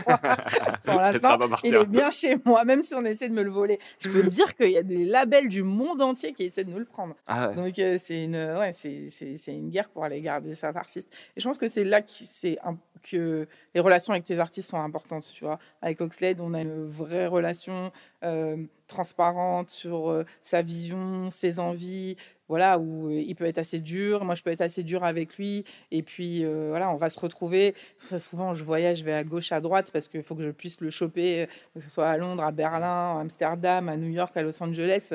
Voilà, il faut qu'on puisse se poser et réfléchir. Je pense que les connexions humaines, elles sont très importantes. Et dans le business, mmh. clairement, c'est, ça change tout pour moi. Et là, effectivement, comme tu l'as discuté de l'inter, ce qu'il va falloir te déplacer pour pouvoir avoir vraiment le, le, rapport avec eux. Quoi. Et quand tu réussis un succès, quand tu fais un succès pareil avec un artiste inter, ça te donne quoi comme envie sur Epic? Tu as envie de répliquer ça, de continuer à développer de... Est-ce que c'est déjà dans une logique de signature d'artiste inter en plus? Ou est-ce que tu te dis c'est un épiphénomène, j'attends la prochaine opportunité? Comme, Comment tu vois le truc? Je me focus pas sur des signatures uniquement inter. Je pense que là, c'était une opportunité, elle est tombée, on y a cru, on l'a défendue. Euh, tu imagines bien que depuis qu'on a signé Oxlade, on a des demandes dans tous les sens de tous les pays. On peut pas... Quand on signe ce genre d'artiste, c'est aussi qu'on a une on, a une vision aussi sur notre territoire en se mmh. disant ça va fonctionner sur notre territoire. J'ai pas envie de signer. Tu peux pas le faire marcher que à l'étranger, pas, non, j'ai en France. Exactement, j'ai pas envie de signer des artistes où je me dis bon bah ça va être uniquement pour l'Allemagne ou, pour l'Italie. C'est-à-dire que voilà, c'est pas c'est pas ma spécialité euh, d'aller bosser euh, l'Allemagne et l'Italie. Enfin, on a on a nos équipes qui peuvent nous aider. On, sait euh, parce que voilà, on a des on a toutes les datas possibles, on a les équipes pour et on sait ce qui fonctionne aussi en Europe à l'étranger. Mais je vais pas les signer à un artiste japonais pour faire briquer en France. Donc c'est des sensibilités artistiques. Tu sais que l'afro, l'afrobeat, ça, ça, cartonne en France, ça fonctionne en France. Donc, tu as plus d'opportunités, plus de facilité à aller vers ce, genre d'artiste. Mais donc, euh, oui, je suis pas en train de me dire il faut que je refasse un carton mondial, etc. J'aimerais bien faire un carton mondial avec un artiste euh, français, hein, c'est beaucoup plus difficile. Mais euh, moi, je me limite pas à la langue. J'ai signé pas mal d'artistes qui chantaient en anglais aussi, tu vois. Chez moi, j'ai Urdaya. j'ai signé Salia, elle chantait en anglais, maintenant elle chante en français. C'est difficile de breaker sur le territoire français quand tu chantes en anglais. C'est assez rare. Il y en a qui ont réussi, mais c'est assez rare. Mais voilà, en tout cas, Oxlade, c'était une vision globale, mais c'est plus artistique où tu dis. il aime bien dire que voilà, il, aime les artistes avec le X Factor et lui il a le X Factor. Et donc ça, quand tu déniches ça chez, un artiste, je pense qu'il faut tout de suite jumper dessus quoi. Ok. Là, on a parlé des signatures en cours, etc. Mmh. Il y a un projet là qui est, qui est sorti très récemment. Au moment où on l'enregistre, il n'est pas encore sorti, mais, mais il sortira d'ici là. c'est le projet euh, Tiago Lagazo. On va pas forcément beaucoup en parler parce qu'il n'est pas encore sorti, donc j'ai pas beaucoup de questions dessus. Mais j'ai quand même une question de comment ça s'est fait et est-ce que ça a été naturel que ce soit vous qui bossiez dessus? Alors, comment ça s'est fait? Ben, euh, et Gazo, déjà, c'est une vraie histoire d'amitié. C'est pas un projet commun qui tombe du ciel. Ils se connaissent depuis des années, ils ont vécu la galère ensemble, euh, ils ont enregistré euh, ensemble dans le studio de Dawala. Euh, c'est une vraie amitié. Et ils l'ont démontré euh, avec les tracks qu'ils ont sortis, qui ont été des succès. Et tu vois que leur connexion artistique, eh ben, elle est hors du commun. C'est-à-dire quand ils sont ensemble sur un track, c'est assez fluide, ça marche direct. Et bon, tu n'as pas écouté encore l'album, mais franchement, l'album, quand je l'ai écouté, je leur ai dit, putain, les gars, vous nous avez fait vraiment de l'art, quoi. C'est de l'art avec un grand A. Ils se sont pris la tête. C'est-à-dire qu'ils n'ont pas euh, jumpé et se dire, OK, on va faire que ça. Et en fait, quand j'en discutais avec Tiago, Tiago il me disait c'était hyper dur de faire tout un album euh, à deux parce que du coup il faut trouver la bonne balance. Et franchement, je suis hyper fier de cet album. je pense qu'il va tout casser. rien que sur le nom, euh, bah, ça, a fait, ça a fait peur. Il y a pas mal de gens qui ont décalé leur sortie d'album mmh. pour ça. Je pense qu'ils ont eu raison. et euh, voilà, je pense qu'on va tout casser. Et, au-delà de ça, au-delà du business, etc., c'est mmh, l'identité de ces, de ces deux artistes qui sont vraiment des personnes avec euh, euh, des cœurs en or et qui ont une vraie amitié hors du commun. Quand tu les vois tous les deux, tu captes direct, quoi. Tu captes direct que c'est vraiment, c'est, c'est vraiment des, des, des, gars sûrs, quoi. Donc, ouais, je suis hyper fier de bosser sur ce projet. On bosse de façon confidentielle depuis longtemps dessus. quand cette interview va sortir, elle sera dans les oreilles de tout le monde. Et j'espère que tout le monde leur fera honneur ça tue. Et comment tu as réussi à l'avoir ce projet? Écoute, euh, ça a été. Je me suis pas vraiment battue pour l'avoir. C'est là où c'est cool, où tu dis que quand tu construis une relation avec des artistes, ben, euh, on, te fait, on te fait confiance. quoi. Et donc, euh, quand l'équipe de BSB me dit on va bosser sur un, un projet commun, etc., avec Tiago, moi, de première chose, je dis j'espère que c'est chez moi. Je dis bah oui, la bosse, t'inquiète pas, on bosse dessus. Donc, en coproduction, il y a le, label de Tiago, il y a aussi Watibé, il y a BSB, et c'est distribué chez Epic. Il n'y a pas eu, il a pas eu d'autres concurrents euh, dans la distrib. C'est en, ouais, c'est resté en famille, quoi. Voilà. Ok, super intéressant. Pour finir sur Epic, c'est quoi ton bilan des trois premières années et ton objectif sur les trois suivantes? Hmm, C'est une bonne question. Moi, je pense que mon bilan, il est réussi quand j'ai dit que je voulais euh, être euh, le label numéro un en rap. En tout cas, on n'en est pas loin. On a eu la flamme du label de l'année cette année. On en a été très, très, très fiers. Je pense que ce qu'on a fait ce qu'on a fait en trois ans, c'est clairement épique et que ça s'est jamais vu et d'avoir autant de succès. Et voilà, j'ai réussi à récupérer Alonso, avec qui je bossais depuis dix ans, qui m'a fait confiance. Alonso, euh, il est parti de chez Universal. Voilà, il a été voir aucun de mes concurrents. Hein. Il est venu direct chez moi. On a dit, bon, c'est combien? Ok, on signe, on y va. Et on a eu le titre le plus streamé de l'année dernière avec Tout va bien, euh, son album euh, Quartier Nord, qui est album de platine et qui est un carton. on a réussi Ronisia avec son premier album Platine, le succès mondial de Oxlade, le succès incroyable de Gazo. J'ai réussi à récupérer Attic qui m'a fait confiance, donc on continue de développer. Dans toute cette idée de d'avoir un artiste qui parle à la, à la base urbaine et rap et qui aussi va pouvoir nous ouvrir les portes de énergie, etc., qui est beaucoup plus pop je pense que c'est un bon bilan et on continue de développer des, nouveaux talents. Et le deal que j'ai fait avec Blue Sky, avec Sacha, où euh, voilà, on a donc euh, Kershak euh, qui est chez nous. oui, on a Jola Green parmi les nouvelles pousses de chez Blue Sky. Il y a les SRAM qui arrivent aussi avec un nouveau projet qui, je pense, va cartonner. Donc, franchement, c'est un, bilan phénoménal. Déjà, les trois années, elles sont passées trop vite. on a tout donné et on a réussi. Donc, je suis super fière de ces trois années. Super intéressant, très beau bilan, tu as raison. Il faut faire le bilan à un moment de, bah des réussites. Et les objectifs sur les trois prochaines années, du coup, ça serait quoi potentiellement? Mmh. Est-ce que ça serait peut-être justement d'avoir d'autres top artistes qui, qui, que tu arriverais à signer dans le label? Parce qu'on arrive dans une période en plus où c'est un peu la fin de beaucoup de contrats pour beaucoup d'artistes. Ah bon? je pense que tu sais même mieux que moi. non, bien sûr, l'objectif, c'est de ramener d'autres top artistes euh, qui, nous fassent confiance. Peut-être des artistes avec lesquels j'ai déjà bossé, peut-être de nouveaux artistes avec lesquels je n'ai pas bossé, qui nous fassent confiance et puis euh, qu'on continue. Euh, voilà, surtout, moi, mon objectif, c'est de rester précise sur toutes les sorties. Voilà, et, pas rentrer dans un confort. Quand tu es dans le succès, un peu, tu des fois, tu peux rentrer dans un certain confort où tu dois, vas-y, ça va streamer tout seul, etc. Et tu relâches la pression. Moi, j'essaie de jamais relâcher la pression. Je pense que ça fait partie de mon tempérament. Euh, voilà, je suis euh, déter dans le bon sens du terme. Et, ça, je le transmets aux artistes et aux équipes. Et je leur dis, si vous me faites confiance, voilà, je vais être déter, mais je vais être déter jusqu'au bout. Donc oui, ramener des grosses têtes, euh, continuer de développer des artistes. Je pense aussi breaker des artistes, c'est important. Ça, pour moi, c'est important. Ramener des grosses têtes, c'est cool, c'est sûr, ça permet de faire du chiffre, etc. Mais continuer à aller chercher des nouveaux talents et les breaker en France ou à l'international, euh, ça, ça c'est la, c'est la plus grosse récompense que tu peux avoir pour toi et ton équipe. Magnifique. On va partir, on va être sur la dernière partie du podcast. On va parler plutôt de business. On a déjà parlé un peu. Mais là, j'ai des, questions un peu plus précises, on va dire. Déjà, dans un premier temps, c'est quoi les types de contrats qu'aujourd'hui tu proposes aux artistes avec qui tu travailles? Je propose tous les types de contrats. Ouais. Et ça, c'est cool. Ok.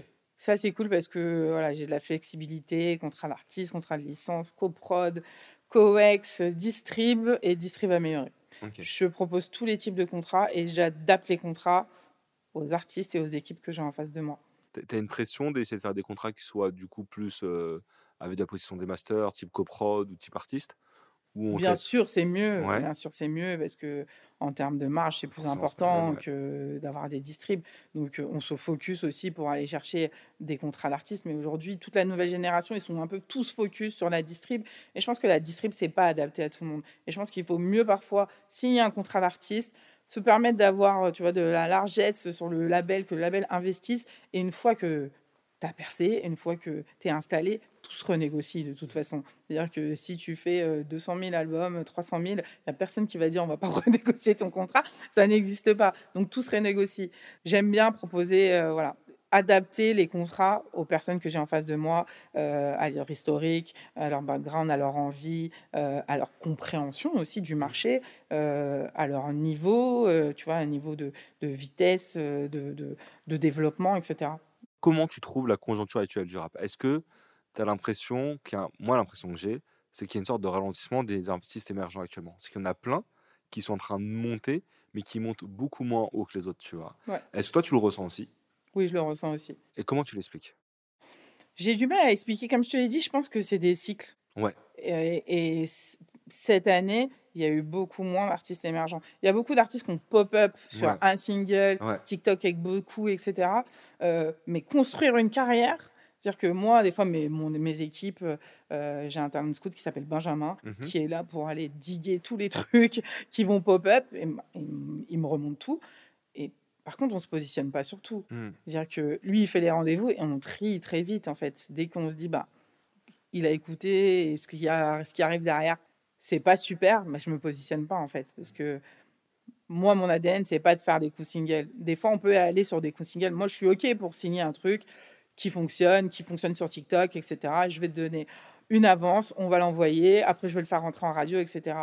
Mais si derrière, il n'y a pas de matière et que je vois peu de potentiel dans l'artiste et dans son équipe, euh, j'ai du mal à me positionner sur un album, plus une option, plus... Et il y a beaucoup de labels qui font ça. Mmh. Donc du coup, bah, tu te retrouves avec des artistes qui bah, vont pop sur un single et puis derrière, après, tu rames. Quoi. Donc j'essaie de ne pas faire ça. Après, je sais que en ce moment, c'est hyper compétitif. On est tous sur les, quasiment sur les mêmes deals, etc. Notamment sur ces, ces deals-là qui, qui pop avec des trends. Mais bon, c'est difficile de faire le tri. Hein. Franchement, le seul truc qui puisse euh, te sauver, c'est euh, ta conviction et tes mmh. oreilles, quoi, et ta sensibilité artistique. Je suis d'accord. Après, il y a aussi un truc où, en ce moment, on n'est peut-être pas dans un très bon cycle, mais j'imagine que, bah, un peu comme à l'époque d'FGM, toi, tu es quand même dans un truc où tu as des équipes, tu as besoin de développer. Tu peux peut-être pas forcément prendre le fait de dire, bah, je signe rien pendant un an jusqu'à avoir une évidence. Est-ce que tu n'as pas aussi ce besoin à un moment de prendre des risques tôt? Parce que de toute façon, les autres prendront des risques tôt. Donc si toi t'attends, ça sera signé avant que tu aies le temps d'avoir ta conviction, tu vois. Si j'ai une conviction, j'y vais tout de suite. Ouais, mais si t'en as pas, est-ce que tu peux te dire je signe rien pendant un an? Je peux. Ok. J'ai aujourd'hui un catalogue qui permet euh, de faire vivre le label. Aujourd'hui, sur les artistes, euh, avec euh, Gazo, Alonso, Neuronisia, tu, fais tourner ton label aujourd'hui. Surtout qu'on est un petit label sur le marché. Hmm. On n'est pas un gros label comme les autres. Généralement, les labels sur le marché, ils sont ils sont une vingtaine. Mmh. Donc, euh, je peux me permettre de pas sauter sur tous les trucs. Et même, c'est la volonté aujourd'hui euh, de Sony Music de pas se positionner sur tout. Et euh, moi, c'est pas mon flow, c'est pas le flow de Sony Music aussi, de se dire, OK, on va sauter sur tous les projets. On n'a pas envie de ça. On a envie de développer des talents, développer des carrières, voilà, et de breaker des artistes, comme on dit, c'est-à-dire un, nouvel artiste qui arrive sur le marché et qui fait un disque d'or la première année. C'est ça, mmh. breaker un artiste aujourd'hui. Donc, on a envie de ça malheureusement, c'est pas uniquement avec une trend TikTok et un titre qui va rentrer euh, top streaming que tu vas réussir à développer une carrière et à breaker un album. Mmh. Donc, euh, on adapte nos stratégies. On est, euh, on est sur des sorties de plusieurs singles. Voilà, mais il faut, il faut qu'il y ait matière. Il faut la matière. Il faut avoir la conviction sur l'artiste. Si tu l'as pas, jusqu'à présent, j'ai j'ai aucun artiste sur lequel je me suis pas positionné qui avait pop-up sur un single qui a breaké sur un album derrière. Mmh. Je n'ai pas de contre-exemple, peut-être que tu en as, mais. C'est compliqué en vrai. Ouais, c'est un peu compliqué. Et il y a surtout ce phénomène où euh, les, les, les, DA signent de plus en plus tôt. Et du coup, ça laisse pas le temps d'avoir le recul. Et euh, est-ce que toi, tu le, tu le sens ça au quotidien? Et autre question, quand on commence à avoir une conviction un peu commune à tous sur un artiste, les montants augmentent tout de suite très vite alors qu'il n'y a pas forcément d'historique suffisant pour dire est-ce que ça a vraiment marché. Toi, en tant que boss de label, j'imagine que tu es responsable de ton budget. comment, tu, comment tu le vis ça, le truc d'un côté de devoir aller vite, enfin plutôt le côté d'aller tôt plutôt que vite, en vrai, c'est que tu dois aller tôt maintenant, mm. et en plus des fois à cher. Comment toi tu le vis en tant que boss de label sur ça?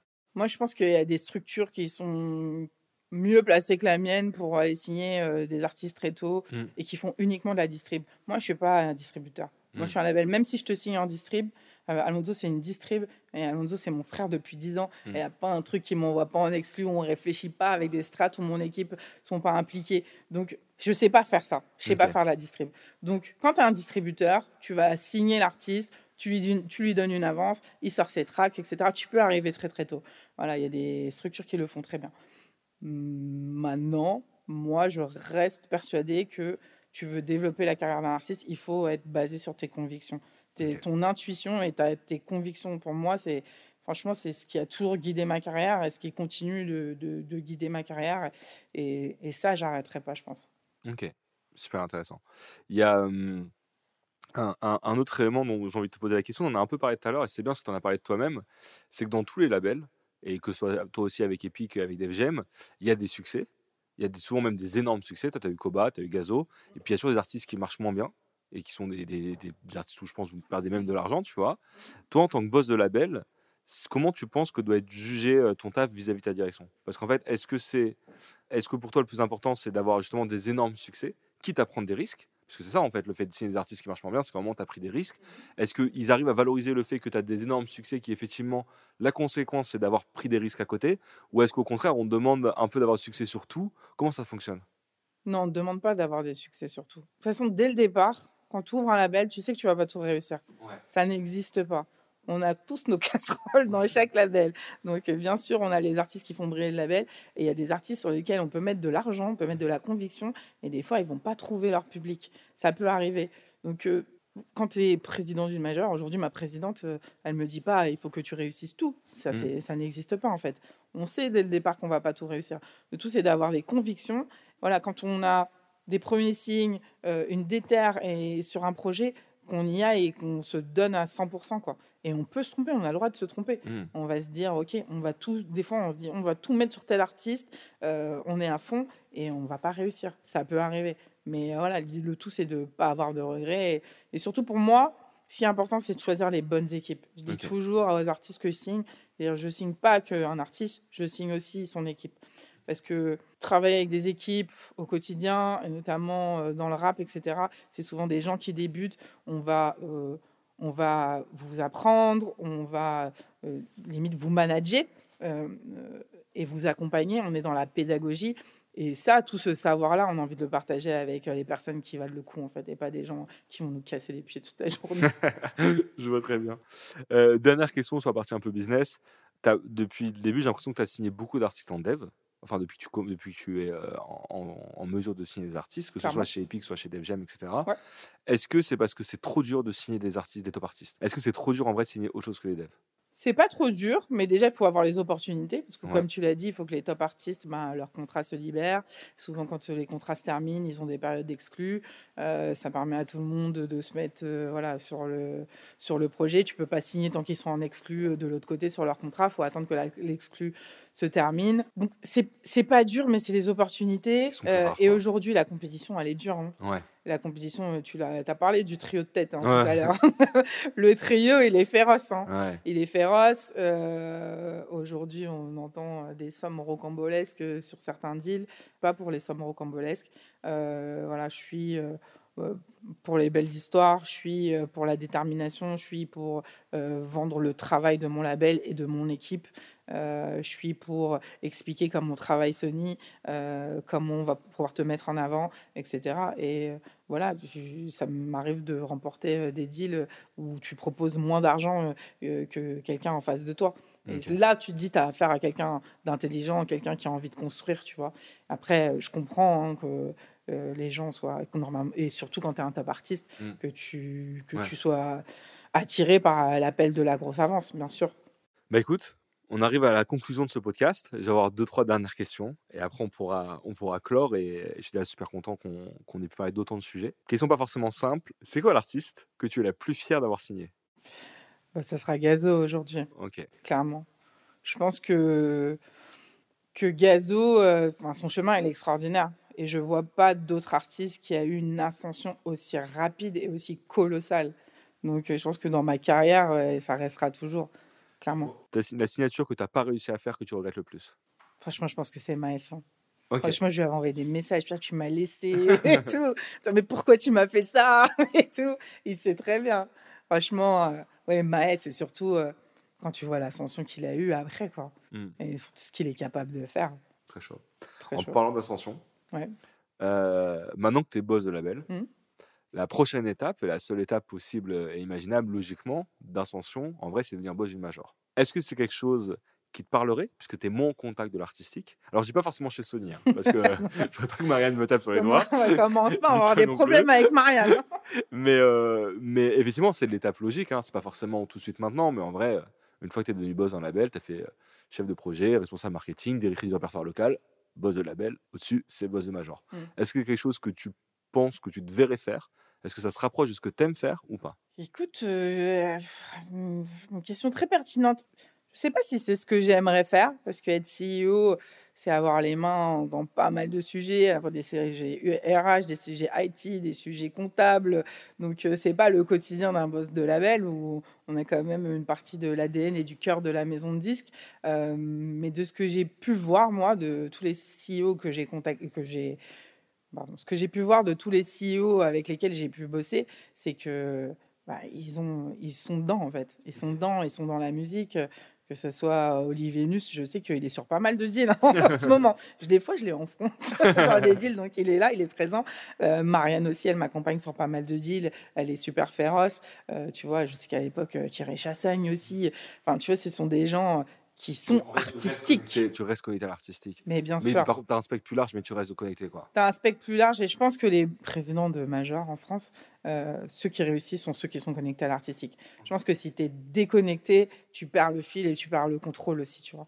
Si tu as une vision euh, et quand tu as été directeur d'un label, etc., et que tu deviens euh, un jour CEO d'une major, tu peux pas perdre ce truc. Tu vois. C'est parce que c'est l'âme de ton business. La bonne musique, c'est l'âme de ton business. Donc si tu perds ça, je passe à côté du business. Ok, très intéressant. À voir quand ça arrivera maintenant. dernière question, enfin avant dernière question. Est-ce que tu as quelque chose dont on n'a pas parlé dont tu voudrais qu'on parle?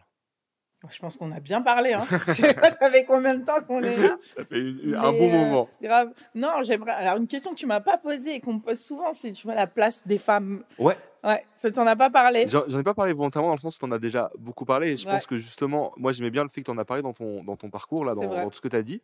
Toi, c'est quoi ta vision de l'évolution de ça, de la place des femmes actuellement? Je pense que tu en as parlé un peu en disant que tu as mis quelques pistes dans ce qu'on s'est dit, notamment le fait qu'il faut aller chercher, que souvent c'est invisibilisé, etc. Clairement.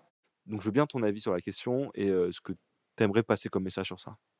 Moi, je pense qu'il faut faire confiance aux femmes et je pense qu'on a largement prouvé qu'on était capable, que si on peut être mère, on peut être femme, voilà, on est autant capable que les hommes d'aller chercher du business, d'aller être, d'être en front, puis voilà, d'être aussi dans le succès, quoi, d'être dans le succès. Et puis, on n'est pas des êtres faibles.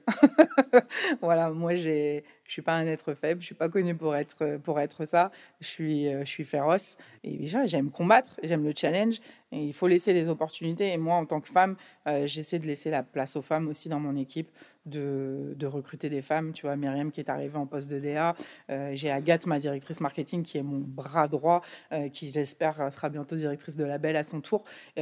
on est là, nous, en tant que femmes, pour voilà, aider ces femmes à déjà euh, dépasser le syndrome de l'imposteur parce qu'on l'a toutes. Et voilà, en tant que femme, c'est quelque chose qui, qui nous pèse clairement et on est éduqué comme ça. Et donc, euh, on doit se débarrasser de tout ça. Bah, pour moi, c'est vraiment c'est une mission de vie en fait. C'est une mission de vie. Super intéressant. Et tu penses justement, euh, comme tu disais, toi, tu as recruté Agathe, tu as recruté Myriam, etc. Mm. Myriam, tu penses que ça va passer par les femmes qui vont faire confiance à d'autres femmes? C'est comme ça que ça ira le plus vite? Je pense que c'est comme ça que ça va plus vite. Aujourd'hui, vu que le sujet est sur la table, les hommes voilà, ouvrent la question et commencent euh, voilà, à se positionner. Et c'est comme ça que tu vois que Marianne aujourd'hui est à son poste, même si euh, Marianne, c'est une tronche, c'est une tête, elle est imbattable dans son domaine. Oui, mais, mais peut-être qu'il y a quelques années, il n'y aurait pas de l'opportunité. Exactement. Que moi, je puisse avoir l'opportunité aussi, les choses changent. Donc, clairement, c'est aller chercher ces profils, des profils féminins qui déchirent, qui sont en place. Il y en a plein. Il faut aller, il faut aller les dénicher et il faut surtout former. Il faut former et laisser la place. C'est aussi important et je pense que les hommes doivent aussi nous aider là-dessus. Ok. Et j'en profite pour parler un peu de Percé, qui du coup fait aussi ce truc-là d'aller former pour l'instant que des promotions de jeunes femmes. Je trouve ça assez fort. Dernière question, Pauline. Tu dirais quoi à la Pauline, du coup, de 14 ans, même un peu avant en vrai, la Pauline qui voulait bosser dans la musique Tu dirais quoi maintenant avec ton recul? Comme conseil, tu donnerais quoi? Oh là là bah, si je devrais parler à la petite Pauline de 14-15 ans qui voulait travailler dans l'industrie musicale, je dirais euh, renonce pas en tes rêves, bats-toi plus fort que les autres, euh, regarde toujours tout droit et surtout reste droite dans tes bottes. Ça, c'est important. Parfait, c'est le mot de la fin. Merci Pauline. Merci à vous. Merci à tous d'avoir écouté Rap Boss. Si l'épisode vous a plu, n'hésitez pas à vous abonner sur les plateformes d'écoute et sur notre Instagram. On compte sur vous pour nous laisser une note de 5 étoiles et pour partager cet épisode autour de vous. Rap Boss est un podcast produit par l'agence d'accompagnement d'artistes 135 médias en partenariat avec Ventrap, jingle par Franklin et logo par Maxime Mazuro. À bientôt.